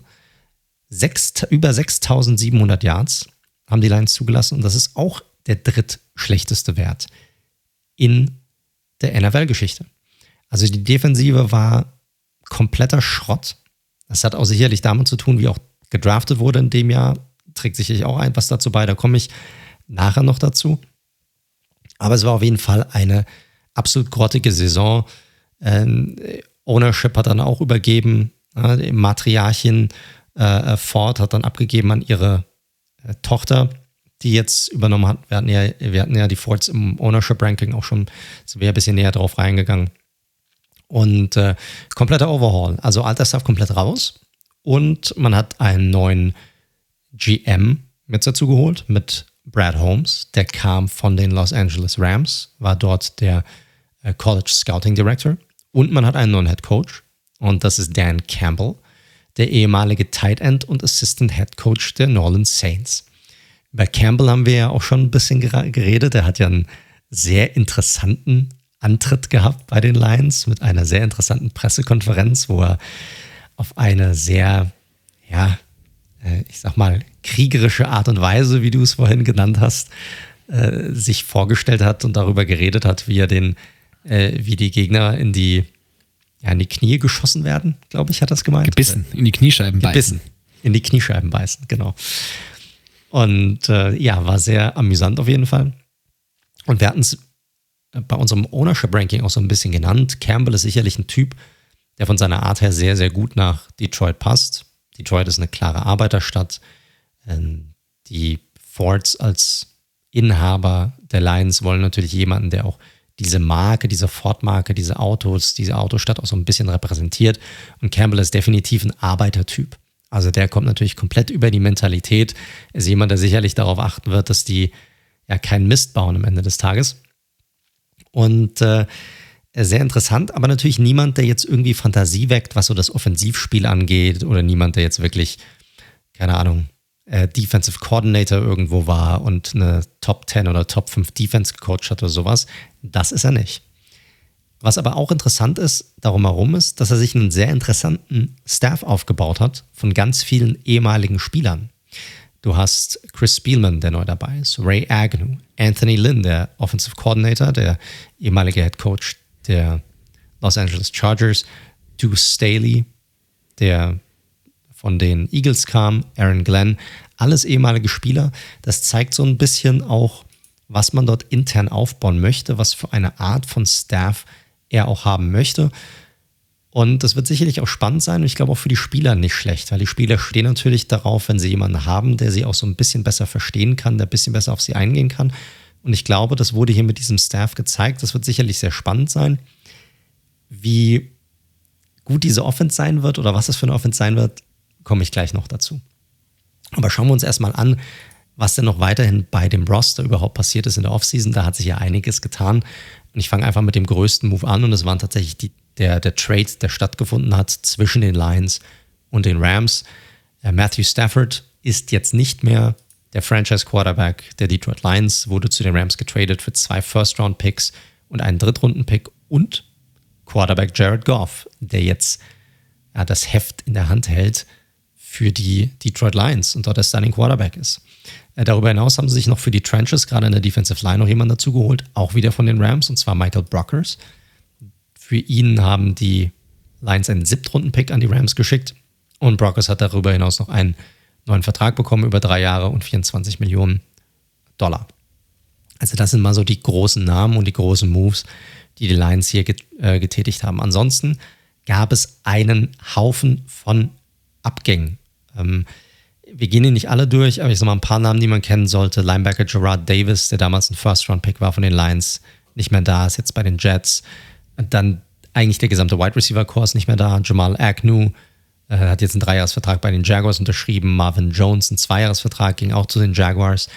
Dann das Big-Ticket-Signing der Giants. Kenny Galladay ist auch nicht mehr da. Jetzt bei den Giants hat einen Vierjahresvertrag bekommen über 72 Millionen Dollar. Und auch Danny Amendola ist nämlich nicht mehr dabei. Ich meine, das alleine sind vier Wide Receiver, äh, die nicht mehr dabei sind. Mohamed Sanu auch nicht mehr dabei. Also einige große Namen. Äh, Adrian Peterson nicht dabei. Everson Griffin, der letzte Saison für die Lions gespielt hat. Er hat bisher auch noch keinen neuen Verein gefunden, ist auch nicht, nicht auf dem Roster. Äh, Chris Jones, Desmond Trufant, Danny Shelton. Und dann haben sie noch ganz überraschend auch den ehemaligen Second-Round-Pick Carrion Johnson, den Running Back, auch gehen lassen, der jetzt bei den Eagles ist. Also da hat sich einiges getan. Da sind sie auch man hat bei Golladay, hat man so rausgehört, dass sie wohl daran Interesse gehabt hätten, ihn zurückzuholen, aber jetzt auch nicht für den Preis oder für, das, für die Zahlung, die er jetzt bei den, bei den Giants erhält. Also da ist sehr, sehr viel passiert. Auf der Zugangsseite allerdings auch. Allerdings nicht so viele, ich sag mal, große Namen sind da nicht dabei. Wir haben Terrell Williams, den Wide Receiver, der vor ein paar, vor ein paar Jahren mal gut war. Josh Shell, Tident. Du hattest Jamal Williams eben genannt auf der Running Back Position. Äh, wen haben wir noch? Brashard Perryman kennt man sicherlich noch, den Wide Receiver. Oder vielleicht noch Alex Anzalone, den Linebacker. Und Quinton Dunbar, den Cornerback, der bei den Seahawks war letzte Saison. Also das sind so die einzigen großen Namen und wirklich große Namen sind es auch nicht, die dazu kamen. Ich glaube, die größten Additions mit den größten Namen sind tatsächlich Michael Brockers und halt äh, Jared Goff, der dazugekommen ist. Ja, und definitiv, ich meine, klar, das liegt auch am limitierten Cap Space, fast alles ein Jahresverträge, ne? Also ja, klar, ja, das war eh das Thema dieser Offseason, aber es wirkt so ein bisschen wie auch bei den Texans. Viel einfach mal Jungs, die jetzt mal ein Jahr da zocken, aber es ist eine klare Übergangssaison. Ja, also die nehmen Teller Spaghetti und schmeißen ihn an die Wand und gucken, was kleben bleibt. Also das ist so die, das ist so die Idee dahinter an, an diesem Rosteraufbau. Und ich glaube, wenn du einen Restart machst, und das ist ja, oder ein Rebuild machst, und das passiert hier ja definitiv. Ich glaube, davor, ähm, da sagen sie jetzt auch noch gar nichts groß dagegen, da musst du das auch so handhaben. Ja, weil du musst ja gucken, okay, wen kannst du irgendwie, wo kannst du vielleicht auch ein Schnäppchen schießen. Ein paar interessante Resignings, die, glaube ich, ganz gut war. Ich fand das Mike Ford Resigning ähm, ziemlich gut auf der Cornerback-Position. Romeo Aguara, der ein Breakout-Jahr hatte letztes Jahr, den haben sie auch einen großen Vertrag gegeben, drei Jahre, 39 Millionen. Und äh, das, glaube ich, war ganz wichtig, weil die auch noch relativ jung sind. Ja, aber ansonsten natürlich auf der Abgangsseite natürlich viele große Namen. Wobei man natürlich auch sagen muss, auch mit den Namen haben sie jetzt keine geile Saison gespielt. Also wie gut die jetzt wirklich waren und wie wichtig jetzt sie jetzt wirklich waren, mache ich auch jetzt mal ein Fragezeichen. Kommen wir zum Draft. Der war auch sehr interessant, weil auch da hätten sie in ganz viele Richtungen gehen können. Ja, wir hatten ja auch in unserer äh, Draft-Preview und unsere Mock-Drafts auch unterschiedliche Spieler, die wir dorthin gemockt haben. Die Lions haben sich am Ende des Tages dazu entschieden, den siebten Pick overall für Offensive Tackle Pinay Sewell zu verwenden und ähm, sind generell sehr in die Trenches gegangen. Also der erste Pick war ein Offensive Tackle, Runde 2, Runde 3 war Defensive Line mit Onwuzurike von Washington und Ali McNeil von NC State. Und man hat äh, Melifonwu, den Cornerback, auch noch in der dritten Runde genommen und natürlich den unseren deutsch-amerikanischen Wide Receiver äh, Amon Ra St. Brown, äh, den, man, den man gedraftet hat. Und die gezogenen Spieler sind alle, muss ich ganz ehrlich sagen, super Prospects. Und wir können auch einen ganz eindeutigen Plan hier äh, erkennen. Ne? Also es geht hier klar in die Trenches, die man aufbauen will. Man, man will von innen nach außen diesen Roster aufbauen. Und äh, Penasul gilt hier so als das beste Offensive äh, Tackle Prospect seit, seit Jahren. Ja, die Tackles, die ich gerade genannt habe, sollten schwachen, der schwachen Run-Defense aus der letzten Saison klar helfen. Und Cornerback Melin von Wu ist absolut ein physisches Monster. Und Amon St. Brown, über den wurde ja sehr viel berichtet, ist ein absoluter Allrounder und hat hier sicherlich ja, ich, ich muss sagen, eine sehr, sehr große Chance, äh, hier auf dem, auf dem Roster was zu reißen. Also ich wäre nicht unglücklich gewesen an seiner Stelle, jetzt von einem Team wie den Lions gedraftet zu werden, weil er hat hier, er kann hier relativ schnell ein Starter sein.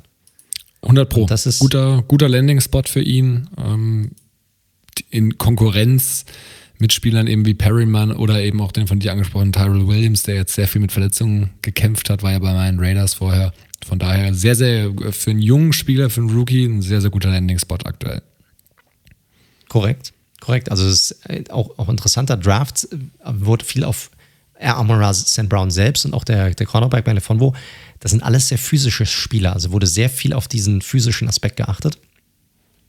Und wenn wir jetzt so ein bisschen Ausblick gucken auf die kommende Saison, ist natürlich ein mega großer Umbruch. Ja? Und das wird auch definitiv seine Zeit brauchen, ähm, weil da wird noch nicht alles klappen. Das muss ich natürlich auch einspielen mit, dem, mit den neuen Coaches und mit dem neuen System und was verlangt wird dass die irgendwo in der Nähe sein werden, diese Division zu gewinnen, glaube ich nicht. Und die werden sich wahrscheinlich irgendwo dort bewegen, wo sie sich auch letzte Saison bewegt haben, aber hoffentlich mit einem anderen Mindset. Ja, ähm, ich glaube, die Trenches bei den Lions sollten eine ganz klare Stärke sein bei denen und darum auch, darum wird auch herum aufgebaut. Weil wenn du dir das mal anguckst, ich habe das jetzt gerade mal vor mir, du hast Taylor Decker auf der äh, Left Tackle Seite, der hat ja auch einen neuen Vertrag bekommen. Ja? Du hast jetzt Penai Sewell als Right Tackle. Du hast immer noch Ragno, der hat ja auch einen neuen Vertrag bekommen auf der Center-Position. Und was ich glaube, was sie machen werden und was auch Sinn macht, ist Watai, dem sie ja einen fetten Vertrag gegeben haben vor einem Jahr. Der ja eigentlich, der war ja bei den Eagles eher so ein, so ein Swing-Tackle, der auch Guard gespielt hat. Der musste right, der hat Right Tackle gespielt, das hat nicht so super funktioniert, dass sie den nach innen schieben können. Und dann haben sie echt richtig dicke Jungs da vorne drin. Ja, ähm, und das könnte eine richtig, richtig gute ähm, O-Line sein. Wenn du dir die Defensive anguckst auf der anderen Seite, ja, auch da hast du dicke Jungs. Du hast Brockers, du hast Williams und Wuzurike. Das sind alles dicke Jungs, die den Run stoppen können. Und dann natürlich die Hoffnung, dass mit einem Trey Flowers und einem Romeo Aguara, dass dort auch der Pass Rush eine gewisse, ja, dass der einfach solide genug ist, dass da was rauskommen kann. Was mir das aber zeigt, ist natürlich der Gameplan, den sie haben werden. Run, run, run. Ich glaube, das wird ganz klar das Ziel sein. Und warum auch nicht? Wir, wir bewegen uns hier in der Copycat League.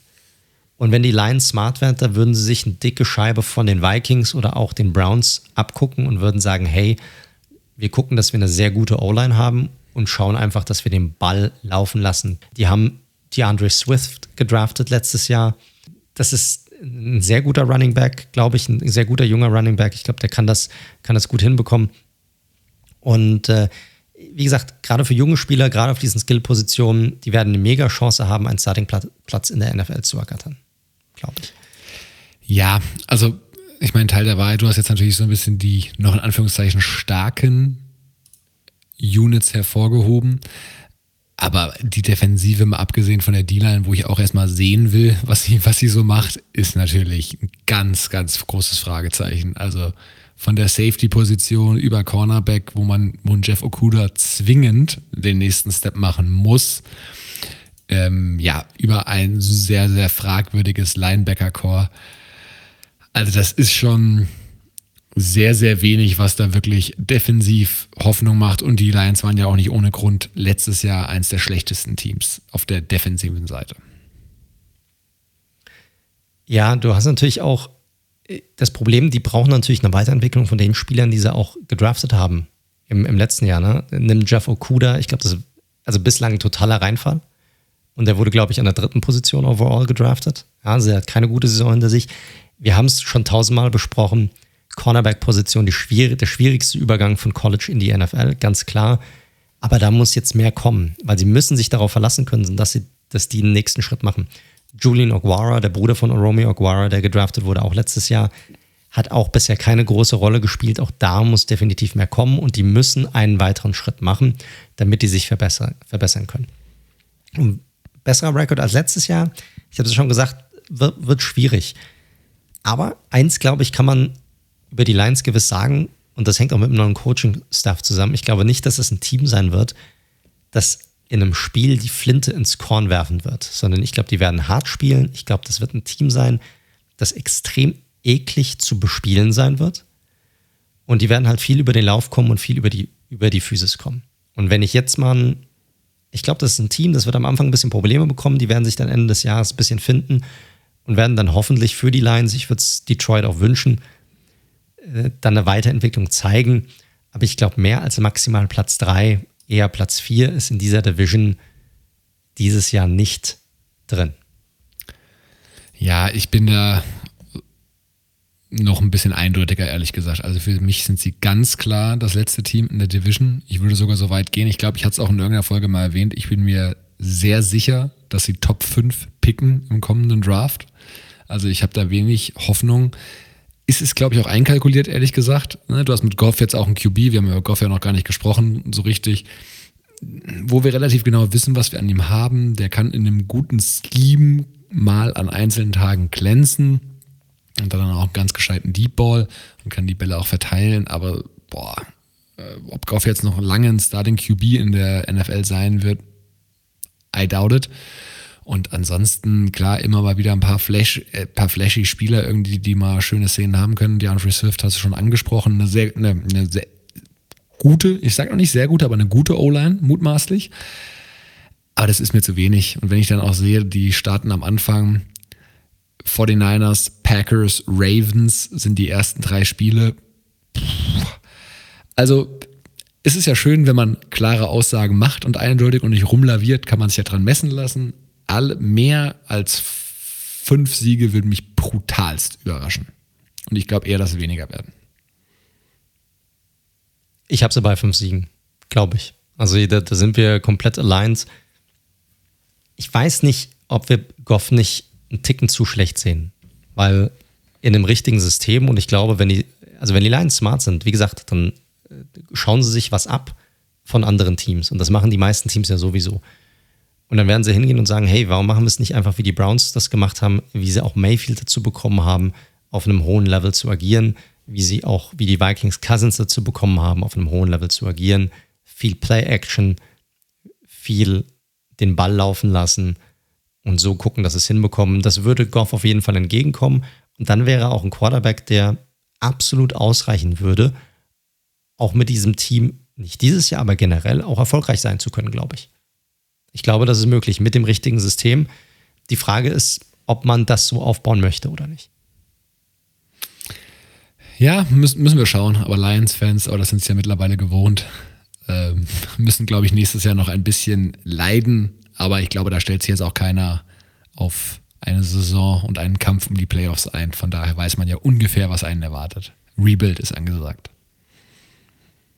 Korrekt, ganz genau, ganz genau. Also es wird eine, ist auf jeden Fall eine super spannende Offseason, die die Lions hier haben. Und ich glaube, es ist auch immer interessant für Fans, wenn es so ein Rebuild gibt, weil du kannst dich dann, wir haben ja auch dieses Jahr dann wieder die, die Preseason, da kann man sich dann auch mal angucken, was dann für junge Spieler sind. Da wird es definitiv ganz, ganz viele Battles geben um Roster-Spots und um die Spots 1 bis 3 auf wahrscheinlich jeder Position. Und das ist natürlich dann immer super spannend zu sehen, wer kann sich da am Ende des Tages durchsetzen, gerade beim Team, das jetzt nicht gespickt ist mit irgendwelchen Stars. So ist es. Gibt es noch was zu den Lions oder machen wir weiter? Lass gerne weitermachen. Gut, dann das nächste Team, was ich mir angeeignet habe, sind die Chicago Bears. Natürlich auch äh, ein spannendes Team in dieser Offseason, weil da die Quarterback-Frage neu angegangen und neu gedacht wurde. Aber lasst uns erstmal in der letzten Saison starten, äh, denn das ist ja ursächlich für die, äh, die ja, Offseason. Also die 220er-Saison war natürlich erstmal eine richtig schöne Rollercoaster-Saison, wie es dem Rollercoaster Mike, den hatten wir schon länger nicht mehr, sicherlich sehr gut gefällt. Waren hin und her zwischen. Ah, sehr schön, sehr schön. Das hat immer so was Sitcom-artiges, ne? So 90er Jahre US-Sitcom, wenn die, wenn die Lacher eingespielt werden. Äh, gefällt mir gut. Zurück zu den Bears. Ähm, ja, es gab immer so ein Hin und Her. Foles, Trubisky, Trubisky war es dann am Ende und auch der Rekord ging eigentlich hin und her die standen teilweise so gut, wo wir uns beide jede Woche irgendwie im Podcast angeschaut haben, ey, warum, die standen bei 5-1, glaube ich, zwischenzeitlich und wir wussten nicht so genau warum, weil sie einfach nicht so gespielt haben, dass sie diesen Rekord verdient hätten. Ich meine, was heißt verdient? Am Ende, wenn du gewinnst, gewinnst du, aber die Art und Weise war einfach nicht schön. Ja, am Ende hat Matt Nagy noch die richtigen Anpassungen gemacht, hat das Scheme nochmal deutlichst vereinfacht und sagen wir mal Mitch Trubisky gerecht angerührt, sodass der es wirklich final geschafft hat, sie mit einem 8 und 8er Rekord über die, in die Wildcard Games zu befördern. Da muss man allerdings sagen, war in einem sehr einseitigen Spiel dann schlussendlich Schluss gegen die Saints. Was nochmal so ein bisschen zu den Stats. Defensiv waren sie so Middle of the Pack. Platz 14, was die erlaubten Punkte anging. Kann man jetzt natürlich drüber streiten, ne? mit so Spielern wie einem Khalil Mack, mit einem Roquan Smith, mit einem äh, Kyle Fuller auf Cornerback. Reicht es eigentlich nicht, nur Platz 14 zu sein, defensiv, gerade wenn du so eine durchschnittliche Offense noch hast. Da hätte eigentlich meiner Meinung nach mehr kommen müssen. Aber klar, Problem in erster Linie war natürlich die Offense. Die war nämlich nur Platz 23, was erzielte Punkte anging. Was natürlich in erster Linie an dem schwachen Quarterback-Play die ganze Zeit lag. Was wurde jetzt in der Offseason gemacht? In der Free Agency natürlich zuallererst die Quarterback-Position adressiert und da haben sie sich dann die, die Red Rifle gesichert, Andy Dalton. Letztes Jahr schon sehr oft nach Chicago äh, transferiert. Schlussendlich wissen wir ja alle, ist er bei den Cowboys gelandet. Jetzt passiert das mit einem Jahr Verzögerung. Äh, unterschreibt nochmal für ein Jahr 10,5 Millionen Dollar und soll auch ganz klar der Starter sein erstmal. Zu Fields kommen wir später noch, haben wir auch schon viel drüber gesprochen im Podcast. Nick Foles ist aktuell noch auf dem Roster, könnte, ich habe es inzwischen mal nachgeschaut, aber relativ kostengünstig auch released werden, wenn man das möchte. Mal gucken, weil auch die Bears schwimmen jetzt nicht unbedingt im, im Geld, beziehungsweise haben noch massig Cap Space. Was waren die sonstigen Offseason-Moves? Also ganz wichtig natürlich der Franchise-Tag für Allen Robinson, aber auch da Watch out. Seitdem ist nichts passiert. Und eigentlich ist es ja sehr oft so Franchise-Tag und dann kommt kurz danach die fette Vertragsverlängerung. Hm, ich weiß nicht, ob der gute Allen Robinson wirklich so Interesse hat an einer Verlängerung. Im Moment passiert auf jeden Fall wenig. Ich glaube, der will sich auch erstmal anschauen, wie die Situation in Chicago da weitergeht. Ansonsten noch ein paar kleinere Moves. Äh, Desmond Trufant haben sie geholt, einen, Damian Williams haben sie geholt auf Running Back und noch einen Wide Receiver mit Demir Bird. Aber jetzt alles keine Game Changer in dem Sinne. Abgangsseite schon drei wichtige Namen oder vier sogar. Vorneweg natürlich, auch wenn er jetzt nicht gut gespielt hat, mit Strubisky. Ist bekanntermaßen jetzt der Backup-Quarterback bei den Buffalo Bills. Ist weg. Nach vier Jahren hat er seinen Draft-Status als Nummer zwei. Offenkundig ist er nicht gerecht geworden. Dann Defensive Tackle Roy Robertson Harris zu den Jaguars. Ganz wichtig, Cornerback Kyle Fuller, gerade eben schon erwähnt, ist jetzt bei den Broncos. Herber Verlust, wirklich ein sehr guter Cornerback und den kann ja. Trufant auf keinen Fall eins zu eins ersetzen. Und last but not least haben sie sich noch von Charles Lino, dem Left Tackle, getrennt. Was auch ein Move war, den keiner so richtig verstanden hat, um ganz ehrlich zu sein. Ja. Also. Aber da kommst du sicherlich gleich auch noch im, im Blick auf den Draft. Exakt, exakt. Ja, Draft ist nämlich genau das richtige Stichwort. Was haben sie da gemacht?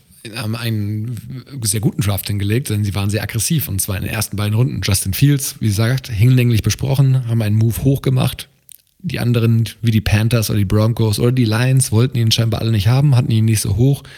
Da haben sich dann irgendwann die Bears gedacht, okay, nice, dann kommen wir ja doch noch hoch und picken ihn uns am Ende. Und mit den Giants haben sie getradet, ne? wenn ich es richtig im Kopf habe. Ganz genau. Wir haben uns über den Draft-Pick nächstes Jahr gefreut, ja. Ah, okay, gut. Äh, zweite Runde haben sie nochmal ein ähnliches Spiel gemacht. Nicht für ihren möglicherweise Franchise, Future Franchise QB, der bei den Bears seit Jahrzehnten gesucht wird. Und haben sich mit ähm, Offensive Tackle Tevin Jenkins von Oklahoma State verstärkt. Richtiges Viech, richtig aggressiv, äh, finisht seine Plays auch immer, ist aber auch jemand, der im Run-Blocking vor allem seine Stärken hat. Und auch so ein paar Verletzungsissues anscheinend mitbringt, weswegen er ein bisschen gefallen ist, galt sogar teilweise als bei vielen als First-Round-Talent. Mal schauen, aber definitiv gute Picks erstmal. Ansonsten noch ein paar andere Moves gemacht, auch in der sechsten Runde. Cornerback Thomas Graham Jr. von Oregon könnte noch vielleicht ein Ziel gewesen sein. Overall ein, ein guter Draft, muss man sagen. waren aggressiv, haben die Spieler sich geholt, die sie haben wollten. Und klar, natürlich entscheidend, ob dieser Draft in der Retrospektive als gut angesehen wird, entscheidet natürlich die Entwicklung von Fields. Das ist ganz klar.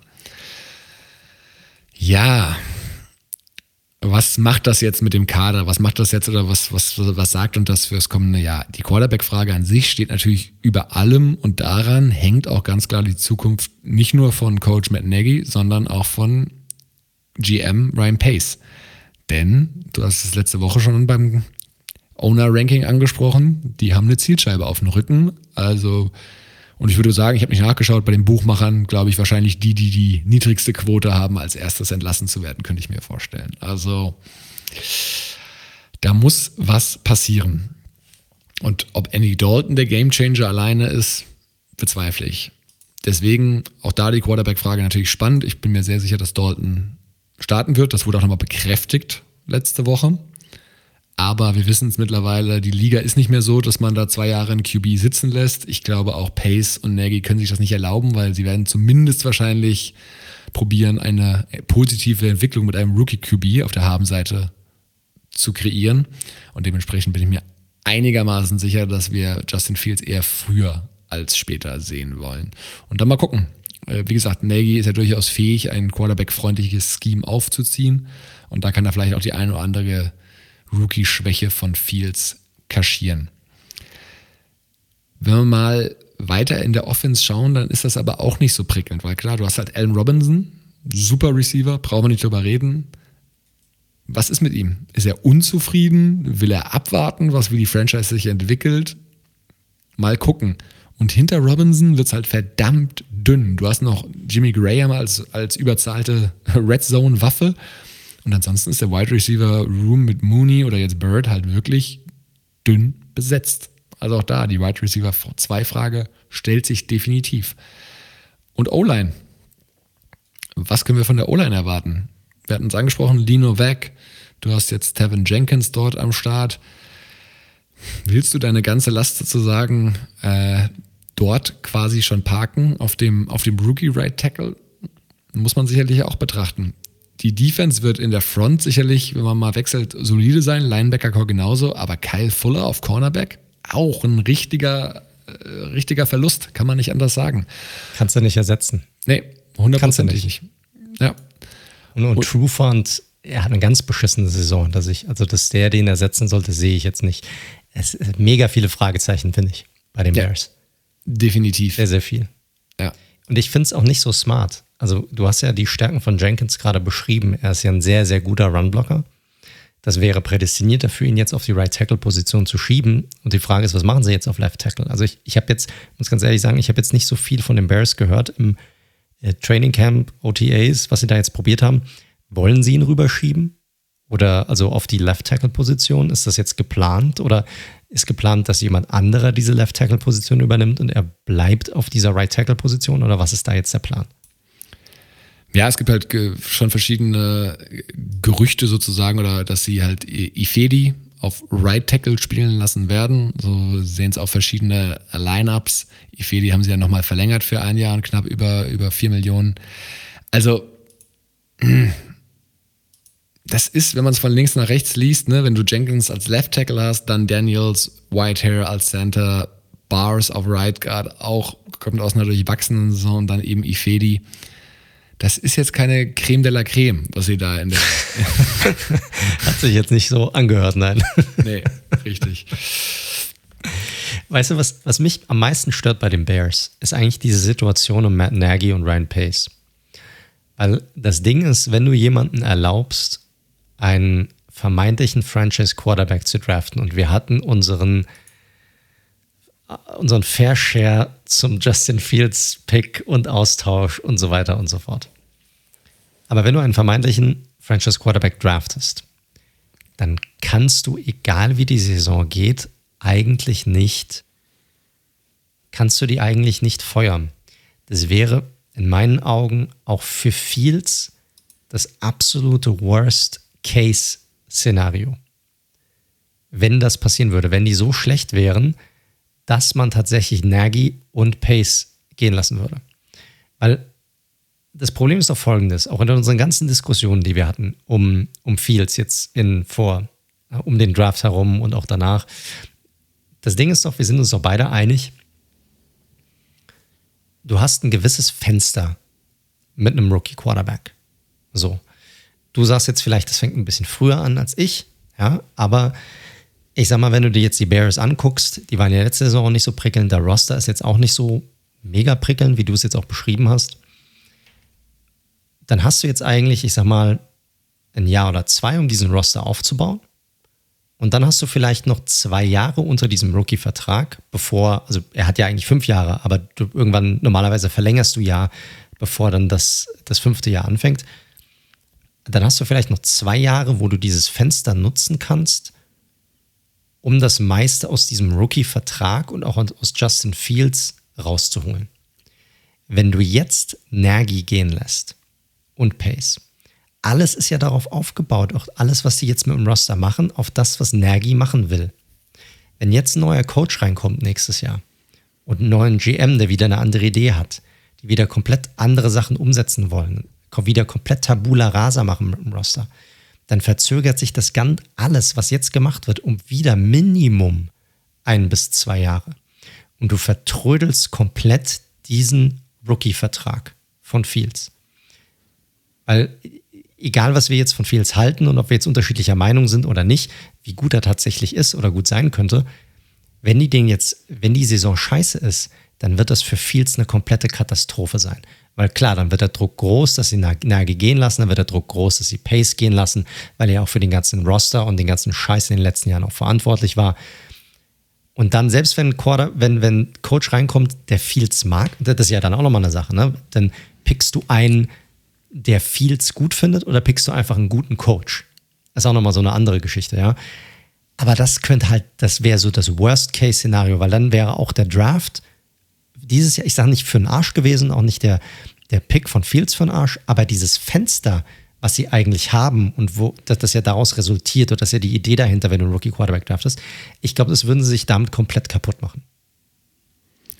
Ja, die Planungen waren ja ursprünglich auch mal andere, ne? Also es ist ja verbrieft und auch offiziell, dass sie ja wirklich sehr heiß dahinterher waren, Russell Wilson irgendwie nach Chicago zu lotsen. Ja, korrekt, korrekt. Das hätte natürlich ein, ein Immediate Game Changer auch nochmal werden können, um da im schönen Denglisch zu bleiben. Ähm, jetzt haben sie halt die, die Rookie-Option.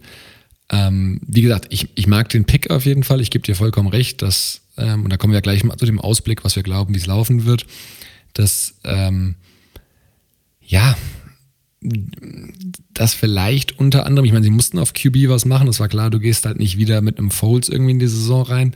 Und jetzt hast du halt zumindest diese Möglichkeit des Hoffnungsschimmers Fields, ne? Je nachdem, wie er sich halt beweist. Und äh, vielleicht ist das tatsächlich so der Rettungsanker, den sie am Ende werfen können, so nach dem Motto, ja, aber unser Rookie QB hat sich doch so positiv entwickelt im ersten Jahr, der hat doch echt eine ordentliche Saison gespielt. Ähm, gib, gib uns doch nochmal ein Jahr der Gedankengang wird wahrscheinlich Cover My Ass schon mitgedacht worden sein. Und was danach ich, kommt. Ich glaube, hm. Ich, ich glaube, Cover My Ass, ich glaube, das müssen die sagen. Also, die, die werden hingehen und werden, pass mal auf, ihr lasst uns jetzt gehen, dann verliert ihr locker zwei, drei Jahre. Weil, weil das ist so. Du kannst kein Roster dann komplett umbauen innerhalb von einem Jahr. Das, das geht nicht. So, dass er competet, dass er wirklich dabei ist, im Playoff Contention zu sein. Das geht nicht. Und damit machst du dir dieses ganze Fenster, wo du einen Rookie äh, unter einem günstigen Vertrag hast, machst du dir komplett kaputt. Ja. Was glaubst du denn, bevor ich meine Einschätzung abgebe, wie es um die Bears bestellt ist nächstes Jahr?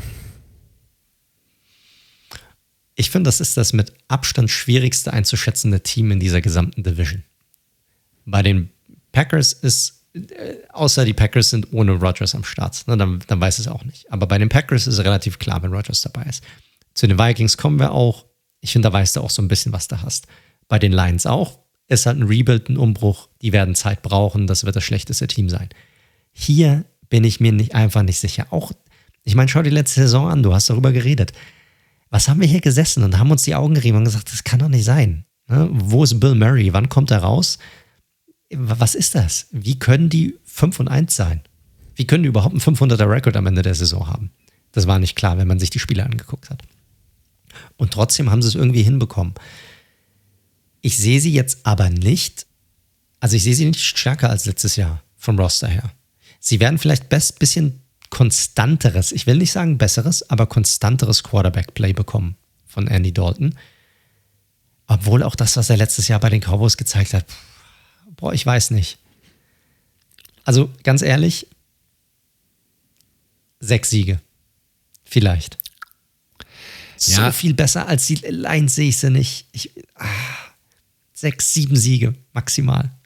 Also ich glaube, ich glaube, die Defense könnte nochmal einen Step-up nach vorne machen. Klar, Fuller ist weg und wurde nicht adäquat ersetzt. Das ist definitiv ein Watchout, aber mal gucken. Das sind ja, kommen wir auch nochmal zu, vielleicht, ja, wobei da ist der Capspace eigentlich nicht mehr für da. Finden Sie doch noch irgendeinen Free Agent auf der Straße, der Ihnen auch nochmal ein bisschen äh, was helfen kann auf, auf Cornerback. Weil, wie gesagt, True Fund, äh, weiß jetzt nicht, ob das die Lösung ist, ehrlich gesagt. Ich bin nicht weit weg. Ich glaube tatsächlich, die Defense wird ein bisschen besser. Sie müssen das Scheme vereinfachen, egal ob äh, jetzt ein Dorton spielt oder eben dann Fields irgendwann. Aber für mich mehr als acht Siege, acht Siege ist für mich so das Ceiling aktuell. Aber guck dir doch mal die O-Line an, Mann. Das ist doch ein, ist ein Schweizer Käsemann. Ganz ehrlich. du hast, äh, du hast dahinter hast du Andy Dalton. So, ich meine, der, der wird um sein Leben rennen. Naja, groß rennen also, kann er nicht. Also, das ist. Also, da muss ich jetzt, also, ich finde die O-Line auch nicht gut, aber da fallen mir jetzt aus dem Stegreif auch locker fünf bis sieben O-Lines ein, die ich ein bisschen fragwürdiger finde gerade. Also, von daher, mal gucken, mal gucken. Aber deswegen, wir sind ja nicht weit auseinander. Also, äh, sechs ist der Floor, glaube ich, tatsächlich, und das Ceiling ist acht. Also, ja, von daher so, so schwer einzuschätzen, finde ich die Bears am Ende des Tages gar nicht. Ja, ich weiß nicht. Ich glaube, es könnte eine richtige Shitshow werden. Ohne Mist.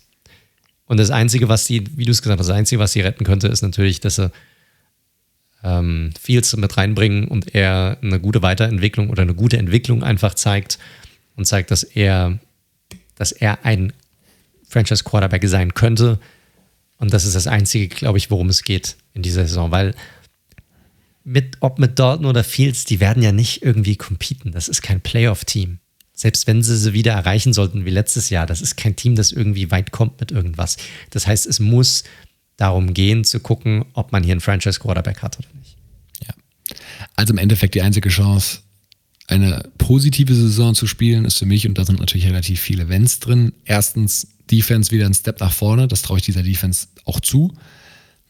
Und dann wirklich einfaches Scheme, Dalton, viel auf Allen Robinson, gute Mischung im Run-Game. David Montgomery hat am Ende sehr stark gespielt, die letzten Spiele. Da eine gute Mischung drin haben und so vielleicht Low-Scoring-Games immer mal wieder für sich zu entscheiden. Das ist für mich so der einzige Weg, wie ich es mir vorstellen könnte, dass es eine Saison mit einem positiven Rekord ist, aber wie gesagt, relativ viel Konjunktiv. Ja, vor allem, äh, du hast jetzt gerade was Schönes gesagt. Ich mache das auch immer, aber wie diese Spieler jeweils am Ende der Saison gespielt haben, spielt überhaupt keine Rolle für die neue Saison. Da liegen neun Monate dazwischen am Ende des Tages. Ich glaube, das hat zero Einfluss darauf, was dann tatsächlich passiert. Ähm, ich glaube aber trotzdem, dass sie hier einen ordentlichen Running Back haben, auf jeden Fall. Einen, einen guten, guten Running Back, vielleicht sogar sehr guten Running Back. Und ähm, ich glaube nur nicht, dass das irgendwas wird. Glaube ich nicht. Ich glaube, die sind auch, die O-Line, je, je länger ich mir die angucke, umso umso größere Magenschmerzen bekomme ich, wenn ich die sehe. Ja, dann, und dann, dass ich daran denke, dass dahinter ein Quarterback ist, der nicht annähernd mobil ist. Eieiei. Noch, ich glaube, das wird noch für die Bears. Der gute Justin Bitte? ist ja der, noch ist ein. Ja, ja, ja. Gut, wenn der dann kommt, dann ist was anderes. Dann kann er zeigen, wie gut er rennen kann, weil das wird er auch müssen. Ja, du, wie gesagt, also klar, wie auch schon bei den Steelers vorhin, solange Dalton spielt und mit der O-Line wird das Scheme schon es so hergeben müssen, dass der Ball in unter in knapp zwei Sekunden, 2,2 Sekunden raus ist. Da Absolut. kann kein Pass-Rusher eigentlich zum Nein. Quarterback kommen. Nein. Gut. Hast du noch was zu den Bears? Nee, ist auf jeden Fall ein Team, abgesehen von, von Justin Fields, was mich jetzt nicht so excited für die nächste Saison, muss ich sagen. Ganz ehrlich, das Einzige, was, was mich äh, äh hier nicht excited, sondern was mich mega stört, ist, wenn die Bears tatsächlich sich dazu entscheiden sollten, raus aus äh, Chicago zu gehen und nicht mehr in der Innenstadt zu sein. Wenn ihr irgendwann mal in, in Chicago seid, ist eine absolut geile Stadt. Äh, die gerade die gerade Downtown finde ich mega mega geil, weil es so viel zu machen gibt, so cool und alles an einem Fleck. Du hast alles zum zum die Museen, zum Einkaufen, die ganzen Sightseeings und du hast dann Soldier Field Downtown. Das ist vielleicht nicht mehr das geilste Stadion, aber es ist ein geiler Platz, wo das Stadion ist. Ich würde mir einfach wünschen, dass sie da bleiben, dieses Ding renovieren. Das wäre eine geile Sache für Chicago. Das ist so das Einzige, was mich so ein bisschen nervt. Aber gut, da geht ein bisschen Flair verloren, finde ich. Sollte das passieren. So ein bisschen am Rande. Gut, aber ich würde sagen, dann kommen wir zum letzten Team in dieser Division, oder? Skoll. Skoll, genau. Kommen wir zu den Minnesota Vikings. Die hatten auch eine sehr interessante letzte Saison hinter sich. 7 und 9 inner und ähm, landeten damit auf Platz 3 innerhalb der Division.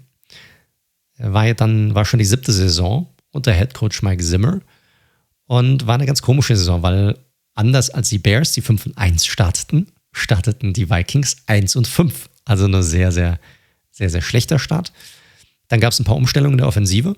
Man hat das Ganze auch ein bisschen vereinfacht. Man hat sich vor allem auf das besinnt, was man gut kann, was man wusste, dass man gut kann. Und das ist das Running Game und das ist vor allem Play Action. Und auf einmal kam Woche 13 und man war wieder 6 und 6 und man hatte einen 500er Record. Nur um dann die Saison enttäuschenderweise mit 7 und 9 zu beenden. Generell war es eine sehr schwierige Saison für die Vikings, weil man war auch so ein bisschen gebeutelt von Verletzungen. Man hatte auch Covid-Holdouts und gerade die Defensive. Ich hatte den löchrigen Schweizer Käse gerade genannt bei der O-Line der Bears. Wenn man sich die Defensive der Vikings letzte Saison angeschaut hat, dann war das sehr ähnlich. Man hatte teilweise äh, kein Kendricks als Linebacker. Man hatte Anthony Barr der sich sofort im ersten Spiel verletzt hatte. Äh, Daniel Hunter war nicht dabei.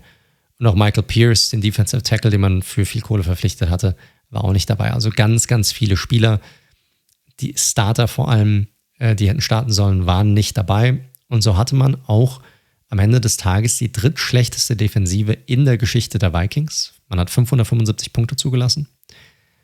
Und laut dem Head Coach, laut Mike Zimmer, der ja als Defensivguru gilt in der NFL, die schlechteste Defensive, die er je trainiert hat. Und das will schon was heißen. Und Zimmer nimmt definitiv kein Blatt vom Mund. Man hatte allerdings auch, und das ist ein bisschen überraschend, die drittbeste Offensive in der Geschichte der Vikings mit 430 Punkten. Und äh, vor allem mit einem der besten Draftpicks überhaupt aus dem 2020er Jahrgang, Justin Jefferson, der als Rookie Wide Receiver sicherlich alles platt gemacht hat und von dem man sicherlich noch eine ganze, ganze Menge erwarten darf. Also damit haben sie definitiv letztes Jahr im Draft den Jackpot gezogen mit diesem jungen Mann. So, schaut man sich also an, was, äh, was jetzt passiert ist. Zum, zuallererst, ja, wenn man sich die Offseason anguckt und den Roster für die neue Saison ist natürlich, dass sie einige Spieler zurückbekommen. Die Spieler, die vor allem verletzt waren, Anthony Barr ist wieder dabei, der hat seinen Vertrag ein bisschen strukturiert, komme ich gleich zu. Daniel Hunter ist wieder dabei, weil Pass Rush war, eine, war ein Mega-Issue für die, für die Vikings letztes Jahr. Pierce kommt zurück, der das Run-Game äh, stoppen soll oder unterstützen soll in der Defensive. Und ähm, man hat probiert, auf der Defensive End-Position ein bisschen was getan, hat Stephen Weatherly zurückgeholt, äh, Defensive End. Äh, Chad Beebe und Amir Abdallah hat man, ähm, sind auch wieder bei den Vikings mit dabei. Äh, man hat das Rennen um Defensive Tackle Devin Tomlinson gewonnen. Das ist sicherlich so das Big-Ticket-Icon der Vikings diese Offseason gewesen. Hat einen Zweijahresvertrag über 22 Millionen Dollar bekommen. Der ehemalige Defensive Tackle der Giants ist ein sehr, sehr guter Runstopper. Und man hat äh, auch Cornerback, auch in der Secondary was getan, hat Cornerback Patrick Peterson unter Vertrag genommen, den ehemaligen Cardinal, der hat einen Einjahresvertrag bekommen für über 10 Millionen.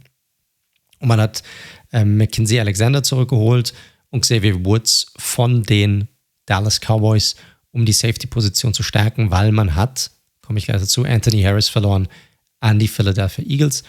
Und man hat auch noch äh, Cornerback-Position noch was getan. Bashad Breland, der Starting Cornerback der Chiefs, ist jetzt auch bei den Vikings. Also eine schon sehr stark veränderte Defensive, sowohl was die Neuzugänge angeht, als auch was Verletzte angeht, die zurückkommen. Da sollte diese Defensive eins vorweg auf jeden Fall deutlich verbessert aussehen lassen als vergangene Saison. Plus Sheldon Richardson. Ja, stimmt, korrekt, den habe ich ganz vergessen. Genau, der kommt auch noch dazu. Also in die Trenches hat man definitiv investiert bei den Vikings. Also den hat man ja zurückgeholt. Das wird eine sehr, sehr interessante Geschichte sein. Äh, Free Agents Abgänge hatte man natürlich auch. Karl Rudolph, der langjährige Tight ist nicht mehr mit dabei, ist jetzt einen Zweijahresvertrag bei den Giants unterschrieben. Genauso wie Defensive End Odenigbo, der ein sehr interessantes Jahr hatte, war einer der meist, äh, äh, eine der Defensive Ends letztes Jahr, der meisten Double Teams gehabt hat. Äh, Anthony Harris wurde schon angesprochen, einer der, auch wenn er ein Down-Jahr hatte, würde ich sagen, immer noch best, besten Safeties der Liga, Deep Safeties auf jeden Fall der Liga. Und ansonsten noch Riley Reeves, sicherlich einer der größeren Namen, der Right Tackle, der jetzt bei den Cincinnati Bengals ähm, einen Vertrag unterschrieben hat und dort helfen wird, äh, Joe Burrow hoffentlich ja, auf zwei Beinen zu halten. Das sind so die größeren Abgänge, äh, die die Vikings hatten. Es gab auch noch den anderen, ein oder anderen Trade und, und äh, Restructures. Über Anthony Barr hatte ich schon äh, gesprochen. Der hat seinen Vertrag so strukturiert, dass er theoretisch nächste Saison nochmal Free Agent sein könnte und raus kann. Hat damit aber auch den Vikings geholfen, so ein bisschen Cap Space äh, frei zu machen. Das gleiche gilt für Adam Thielen, der auch seinen Vertrag restrukturiert hat. Und äh, äh die Vikings haben sich noch einen Offensive Lineman mit Mason Cole dazu geholt für einen Sechs-Runden-Pick, den sie an die Arizona Cardinals abgegeben haben das so zu der Free Agency, also ich sag mal so eine normale Free Agency bei den Vikings, nicht unbedingt spektakulär, aber auch nicht, dass nichts passiert ist. Da hat, ist schon, schon ein bisschen was passiert. Und wie gesagt, vor allem in der Defensive, da haben sie ja Hauptaugenmerk drauf gelegt. Schaut man sich den Draft an, sie hatten mit die meisten Picks im diesjährigen Draft, sind in der ersten Runde hin und haben wieder die Trenches verstärkt, diesmal auf der offensiven Seite, haben Christian Derisor gedraftet, den Tackle von Virginia Tech. Und dann hat sich das Ganze so ein bisschen abgewechselt, so es ist ein komischer Draft. Du hast teils sehr gute Picks gehabt und dann teils wieder sehr komische Picks. Ne? Sie haben Callan Mond gedraftet in der dritten Runde. Das ist ein Quarterback, wo wir beide, glaube ich, nicht so überzeugt von ihm waren. Ja? Äh, danach haben sie aber wiederum ein paar Picks gehabt, die ziemlich cool waren. Chaz Surratt als auf der Linebacker-Position, White Davis, den Pick, den ich sehr mag, den Guard von Ohio State, den sie dazu geholt haben und mit Patrick Jones einen sehr interessanten Edge Rusher um dann wiederum in der vierten Runde hinzugehen und Running Back mit einem Wagyu zu draften, wo man teilweise nicht geglaubt hat, dass er überhaupt gedraftet wird. Also äh, es ist ein sehr, sehr äh, komischer Draft, insgesamt aber ein ganz ordentlicher Draft, den, den sie hatten, gerade in den hinteren Runden. Nochmal einiges, einiges dazugeholt. Und deshalb schon eine, ja, eine, eine sehr interessante Offseason äh, bei den Vikings.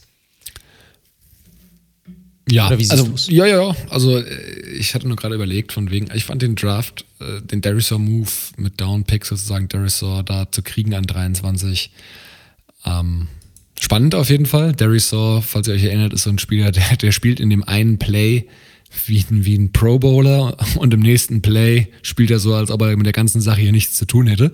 Deswegen bin ich mal sehr gespannt, ähm, wie Mike Zimmer und sein Team ihn da ja, hinbekommen werden, dass er da längere Konzentrationsstrecken mal hat, als er das, was er am College gezeigt hat. Ähm, ja, und Kellen Mond ist natürlich äh, interessant. Ich, er ist auf jeden Fall noch nicht NFL-ready, aber die Vikings natürlich, ja, eine Franchise, die, wir hatten es ja auch letzte Woche angesprochen beim Honor Ranking, noch immer auf der Suche nach ihrem Franchise QB sind. Ob es ein Kirk Cousins am Ende jetzt ist, weiß man auch nicht und da einen Shot zu nehmen, einen Flyer, wie du so schön sagst, mit Kellen Mond. Who knows? Aber dritte Runde fand ich auch ein bisschen früh zugegebenermaßen. Ach, solange Cousins, ich meine, solange wie Cousins jetzt dort ist, kann man ihn schon ruhig momentan den Franchise Quarterback nennen, der Minnesota Vikings. Nach ja, es ist zwei ja Jahren. So, als würden sie, ja, es ist nicht so, als würde er dort äh, for free spielen am Ende des Tages. Also das, das ist ja auch wieder so. Hat ja auch wieder was dafür getan, er seinen Vertrag auch so ein bisschen restrukturiert, dass er auch ein bisschen teamfreundlicher ist ich glaube schon, dass sie weiterhin mit ihm hier planen, weil das Ding ist natürlich auch, da kommen wir sicherlich gleich zu beim Ausblick. Ich weiß nicht, ob sie gut genug sind für den ganz großen Wurf. Das Ding ist aber auch, sie sind einfach auch nicht schlecht genug, um äh, so weit oben zu draften, als dass sie sich einen richtigen Franchise-Quarterback ergattern könnten. True. Ja, das ist so ein bisschen die Sache. Deshalb ist sicherlich so ein Flyer nicht ganz uninteressant, aber sie hätten sicherlich auch andere Needs gehabt. Dann kommen wir so ein bisschen mal zum Ausblick auch zum Fazit. Ich denke mal, dass bei den Vikings, wie so oft, gerade in den guten Jahren, wird viel von beiden Lines und vor allem der Defensive abhängen. Ne? Tomlinson, Peterson sind meiner Meinung nach sehr gute Additions gewesen hier zu der Defensive. Also die Secondary haben sie generell ein bisschen aufgepimpt. Ja. Pierce ist zurück, du hast jetzt Richardson auch genannt, Barr ist auch wieder zurück. Das sollte die Defensive stärken. Der einzige Fragezeichen, was ich habe, was ich habe, ist so ein bisschen, was ist mit dem Druck über die Außen? Also wer übt Druck auf den Quarterback aus? Du hast zwar den Neil Hunter, der war aber verletzt auch. Ja, da wird man gucken, wie kommt er zurück. Und wer ist sein Counterpart? Wer ist die andere Seite? Wer, da haben sie es Weatherly, okay, aber der haut mich jetzt auch nicht vom Hocker. Da fehlt es mir so ein bisschen, das muss ich ganz klar sagen. Die werden wahrscheinlich sehr viel probieren, über den Inside Rush zu kommen, vielleicht viel über Linebacker Stunts, Blitz Packages und so weiter. Das wird sicherlich hier der, die Idee sein. Ich glaube, bei der Offensive, wenn sie smart sind, dann werden sie hier wahrscheinlich kaum nochmal Experimente wagen. Nicht so wie am Anfang von letzter Saison, sondern werden sich ja, werden mit dem Spiel reingehen, was funktioniert. Play Action, run the ball. Ja, Delvin Cook den Ball geben und Kirk Cousins einer, und das muss man einfach sagen, mit Play Action einer der besten Quarterbacks in der Liga.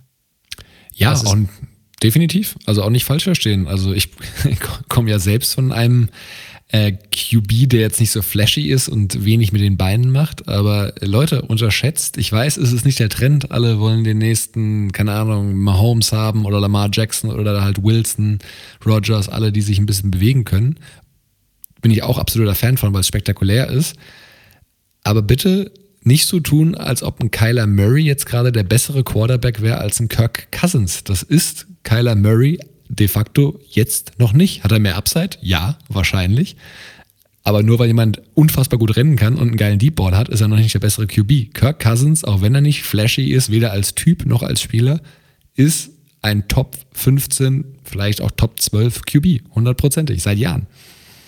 Ja, ist tatsächlich so. Sonst hätte er nicht so viel Kohle gemacht. Also, das hat er auf jeden Fall gut hinbekommen. Das Ding bei der Offense ist aber trotzdem, was mir auch so ein bisschen fehlt, ist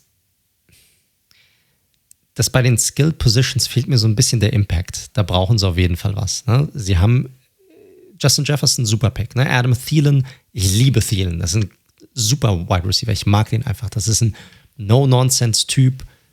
Läuft gute Routes, hat gute Hände. Seine Geschwindigkeit wird manchmal ein bisschen unterschätzt. Das ist ein super, super Wide Receiver. Aber ansonsten, äh, die brauchen da ein bisschen mehr. Die brauchen ein bisschen mehr von Irv Smith. Ja, ich, ich, hoffe, dass da ein bisschen mehr kommt. Also er muss auch diesen nächsten Schritt gehen. Der Thailand der, der Vikings, der bringt auf jeden Fall extrem viel Athletik mit. Ja, da kann man Fantasie haben, was da passieren könnte. Und die haben niemanden für diese dritte Wide Receiver-Position. Die hoffen auf Chad Bibi, aber mein Gott, das ist, ist jetzt keiner, wo, wo ich jetzt sage, ja, das wird auf jeden Fall passieren. Also da fehlt mir so ein bisschen der Impact-Spieler und es würde denen helfen, wenn sie mehr Optionen hätten. 100 Pro. Auf diesen Positionen da fehlt die Tiefe. Ist auch genau der Punkt, den ich mir bei den Vikings notiert habe. Du schaust dir das Starting Lineup an in der Offensive, also zumindest O-Line kommen wir ja gleich noch zu, Skill Positions und denkst dir so, ja, nice. Thielen, Jefferson, Delvin Cook, Kirk Cousins und dann ja, Earth Smith hat zumindest, also in dem kann man was sehen ähm, als Receiving Tight End. Aber was ist, wenn da einer ausfällt? Also was ist, wenn ein, also das eine ist ja Receiver Nummer drei, ne? Das andere ist ja, was ist, wenn mal ein Jefferson oder ein Thielen, und bei Thielen, der ist ja auch schon 31, 32, wenn der mal fünf Spiele fehlt, wer spielt denn dann? Also da muss man schon sagen, da ist das Line-up äh, auf diesem Bereich, wenn man sich die Wide Receiver da so anschaut, das sind wirklich alles No-Names. Ja, korrekt korrekt. Und da hat es die O-Line angesprochen. Wenn du dir die Lineup hier durchgehst, klar, du hast so ein bisschen den 1 zu 1 Tausch. Derisaw gegen Riley Reeve. Ja, ist, ist klar. Er ist halt ein Rookie. Das ist angesprochen. Konstanz wird hier definitiv ein Thema sein. Die O-Line letztes Jahr hat mir generell auch nicht so prickelnd gefallen. Bradbury, After-Center-Position, äh. Du hast Cleveland, O'Neill, die rechte Seite ist in Ordnung. Die linke Seite mit einem Rookie, Cole auch nicht so prickelnd. Das wird so ein bisschen Thema sein. Hm, da werden sie ein bisschen drumherum bauen müssen. Ja, das ist, wie du gesagt hast, also fällt da mal jemand aus, dann wird es halt mega schwierig. Generell ist aber so, ich glaube, die haben sich definitiv verbessert, was ihr Kader angeht zur letzten Saison. Also definitiv. Zum einen, wie gesagt, schon jetzt mehrmals angesprochen, die ganzen Verletzten, die zurückkommen. Das macht es schon besser. Aber sie haben sich auch gerade in der Defensive sowohl was die Klasse, was die Masse als auch was die Klasse angeht, definitiv einen Schritt nach vorne gemacht. Ich sehe sie besser als die Lions und die auch als die Bears und ich schätze sie definitiv auch als nervend ein für die Packers. Ja, ich glaube, das wird ein ganz unangenehmes Team sein äh, zu spielen, ne? weil sie halt einfach ihr, die werden ihren Stiefel runterspielen und werden eine deutlich bessere Defense haben. Ich glaube, mit denen ist schon zu rechnen. Wenn die Packers allerdings ohne Rodgers antreten müssen, die Saison über, dann sind die Vikings für mich sogar der Favorit auf den Gewinn der Division. Für mich sind die ein Team, ich sag mal, 9-8er, 10-7er Record ungefähr. Und damit halt, je nachdem, was bei den Packers passiert, laufen die bei mir auf Position 1 oder auf Position 2 ein. Ach, wie langweilig. Wie langweilig tatsächlich. Ja, ich, ich würde ja gerne was anderes sagen, aber ich sehe es halt wirklich eins zu eins genauso. Leute, tut mir leid. Ich kann mir natürlich jetzt eine neue Meinung erfinden, aber es ist genau der Korridor, wo ich sie auch sehe. Neun bis zehn Siege, die haben auch keinen ganz leichten Schedule, muss man sagen, hatte ich gerade nochmal drüber geschaut. Deswegen, das halte ich für realistisch. Und ja, gut, bei den Packers. Ich glaube, Packers-Fans können sich freuen. Wir haben, glaube ich, die erste, erste Stunde mit den Packers verbracht und Rogers hinlänglich besprochen. Klar ist das ein Gamechanger, wenn der gehen sollte. Und dann muss sich diese Franchise sicherlich erstmal schütteln. Und dann sehe ich die Vikings mit einem Kader, der defensiv auf jeden Fall verbessert ist, offensiv zumindest bei den Startings-Positionen gut besetzt ist, bis sehr gut, ähm, sehe ich die auch als Frontrunner.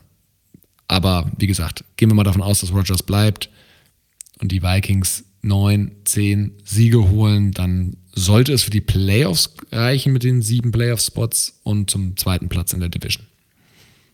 Ich glaube, wenn es die Vikings in die Playoffs schaffen, dann, ich glaube, dann ist das ein Team, mit dem absolut zu rechnen ist. Auch wenn sie jetzt vielleicht in der Regular Season nicht das Team sind, das irgendwie mit 12 oder 13 Siegen nach Hause fährt. Aber ich glaube, wenn die es in die Playoffs schaffen würden, dann wäre das ein super unangenehmes Team zu spielen sein weil dann bist du dann im Winter drin, dann bist du draußen, wenn es kalt ist, wenn es schneit. Die haben eine super stoute Defense.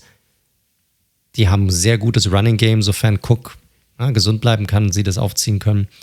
Ich hoffe für die ein bisschen, dass das mit den Rookies klappt, ne? dass Darius auf einen Starting-Spot übernehmen, äh, wenn Wyatt Davis gesund bleiben kann äh, und vielleicht auch hier unter Umständen Cole den, den Starting-Spot streitig machen kann, dann kann das ein richtig gutes Team sein richtig, richtig gut. Und gerade, glaube ich, für die Playoffs ein, ein, Team, mit dem, wenn sie dorthin kommen sollten, dass das schwer zu spielen sein wird. Aber wie gesagt, Skill Positions, Tiefe haben wir schon genannt. Pass Rush ist, wie gesagt, auch noch ein Fragezeichen bei mir, sogar ein ziemlich großes in der Defensive. Aber ansonsten finde ich, ist das ein, ist das ein mega spannendes, mega spannendes Team. Definitiv. Also ich glaube, den Kältevorteil werden sie an ihrem Stadion, wo sie jetzt drin sind, nicht mehr so haben wie vor ein paar ich, Jahren. Ich gehe nicht davon aus, dass sie einen Heimvorteil haben werden. Ach so. ja, okay, okay, verstehe. Nee, definitiv. Also die Vikings waren letztes Jahr eine Enttäuschung. Die haben ja witzigerweise so das, das Spiegelbild der Bears-Saison so ein bisschen hingelegt. Die sind, glaube ich, 0-5, 1-5. Auf jeden Fall 1, so. 1 und 5 sind sie gestartet ah, ja, und genau. war es dann 6 und 6. Genau, richtig. Und am Ende war es ja dann sozusagen der, ähm, war es ja noch knapp, zwei Spieltage vor Schluss war ja noch offen, ob Vikings äh, oder Cardinals oder eben Bears. Wir wissen, wie es ausgegangen ist. Aber letztes Jahr, wie gesagt, zu verletzungsgebeutelt, ähm, zu viele Schwächen auch in der Defense gehabt. Mal wieder schlechtes Cornerback-Play. Da bin ich jetzt auch, da bin ich sehr gespannt. Da finde ich es auch nicht ganz klar, wer da so die Starter sein werden. Ähm, letztes Jahr haben sie ja mit ähm, Terrell und äh, Densler gespielt, glaube ich, die größte Zeit. Jetzt haben sie halt mit Peterson, Breland nochmal Leute reingeholt. Bin mal gespannt. Du, du siehst, ich meine, Zimmer, der sammelt ja Cornerbacks wie Muscheln, wie Muscheln am Meer sozusagen. Ich, ich glaube, er hat sich halt einfach Erfahrung dazu geholt. Ich glaube, das merkst du ja auch bei Zimmer, der mag Spieler, die auch Erfahrung haben. Ja, er hat Flyer genommen in den letzten Jahren auf der Cornerback-Position immer im Draft. Das hat jetzt nicht so perfekt funktioniert immer. Und ich glaube, der wollte da einfach ein bisschen mehr Erfahrung mit reinbringen. Und ich kann mir sehr gut vor, also Peterson wird gesetzt sein. Bei Breland bin ich mir nicht sicher. Aber da gibt es definitiv einen offenen Kampf um diese Position. Und er wird den nehmen, der weniger Fehler macht. Ganz einfach. Ja, Cornerback Number One fehlt halt so ein bisschen, ne? muss man ganz klar sagen. Also Defensive. Äh, also siehst du Peterson nicht mehr als Corner, als Number One Cornerback? Nee. Oh, ich glaube, da, da tust du ihm ein bisschen Unrecht. Also er ist jetzt nicht mehr so, wie er vor drei, vier Jahren mal war, aber das heißt jetzt nicht, dass er kein Nummer 1 Cornerback mehr ist. Ah, da sind wir auseinander, glaube ich. Also der wird auch nicht mehr. Ich bin mal gespannt. Hatte jetzt zwei, also letztes Jahr war echt nicht gut. Ich glaube, da sind wir uns einig. Und das Jahr davor war auch schon so ein Down-Year langsam. Ich könnte mir vorstellen, dass da ein wenig ähm, Götterdämmerung einsetzt. Ich finde es hinten viel, ich muss immer sagen, ich finde es eine äh, Kategorie weiter hinten, finde ich das Fragezeichen viel größer. Du hast zwar immer noch den Harrison Smith, der dabei ist, aber Xavier Woods macht mir deutlich mehr Bauchschmerzen jetzt auf der Safety-Position als Patrick Peterson auf der Cornerback-Position. Nicht, dass Woods jetzt ein schlechter Safety wäre oder sowas, ne? das, das, das meine ich nicht. Aber ich sehe ihn nicht auf einem Anthony Harris-Level. Nee, nee, nee. Da, also nein ist er nicht und dementsprechend, ja. Aber gut, also Fragezeichen gibt es dennoch, aber es gibt wenige Roster, das werdet ihr in den nächsten Wochen feststellen. Es kommen ja noch sieben Previews, die, wo wir keine Schwachstellen finden. So ist die Liga ja nicht ausgelegt. Ja, jetzt müssen wir wirklich hoffen, dass die Folge euch, euch gefällt, weil es wird halt jetzt noch sieben Wochen so weitergehen. Also viel Freude damit. Definitiv, definitiv. Und vielleicht können wir darüber nachdenken, ob wir mal abstimmen lassen oder was weiß ich. Ihr könnt uns ja auch mal schreiben. Was wollt ihr als. Nee, es ist nicht entschieden. Es ist noch nicht entschieden, welche Division wir als nächstes machen. Genau, schickt uns gerne, äh, welche Division ihr als nächstes dran haben wollt. Und zwar am besten über unsere Social Media Kanäle, entweder über Instagram unter redzone, at redzone.live oder auch über Twitter unter dem Handle at redzone underscore live. Ihr hört wie immer den Redzone Football Podcast. Ich glaube, wir sind am Ende dieser Show jetzt angelangt. Ja, sind, sind komplett durch. Ihr findet uns auf allen gängigen Podcast-Plattformen über Apple Podcasts, Spotify, Google Podcasts, Stitcher, Deezer, Podcast Addict, you name it, wir sind da drauf. Falls es euch gefallen hat, falls es euch gefällt, drückt heftig den Abonnieren-Button. Ansonsten hinterlasst gerne eine Bewertung, freuen wir uns auch immer drüber. Hilft uns auch ähm, äh, weiter. Vielen Dank auch dafür für die, die auch schon Bewertungen hinterlassen haben. Und ja, ansonsten bedanke ich mich natürlich auch bei euch fürs Zuhören diese Woche. Bedanke ich mich bei dir, lieber Daniel, dass du auch diese Woche wieder mit dabei warst. Sehr gerne, sehr gerne. Wir mussten ja einen Tag später aufnehmen, dank dieser deutschen Glanzleistung. Aber wir haben es ja bei Twitter zumindest auch mal announced gehabt. Von daher, ihr verzeiht uns sicherlich, dass wir das Spiel sehen wollten gestern.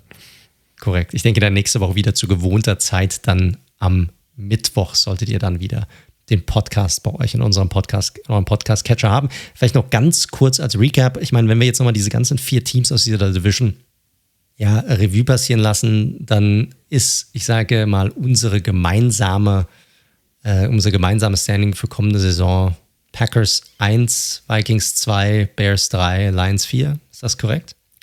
100% korrekt. Gut, dann entlasse ich dich und dann lasse ich euch damit in die neue Woche. Ich hoffe, ihr habt Spaß an dieser Episode. Ich hoffe, ihr habt eine gute Woche. Nicht allzu verregnet. Wird es aber wahrscheinlich leider sein, aber macht einfach das Beste daraus. Und dann wie immer bleibt gesund und bis zum nächsten Mal. Ciao, ciao.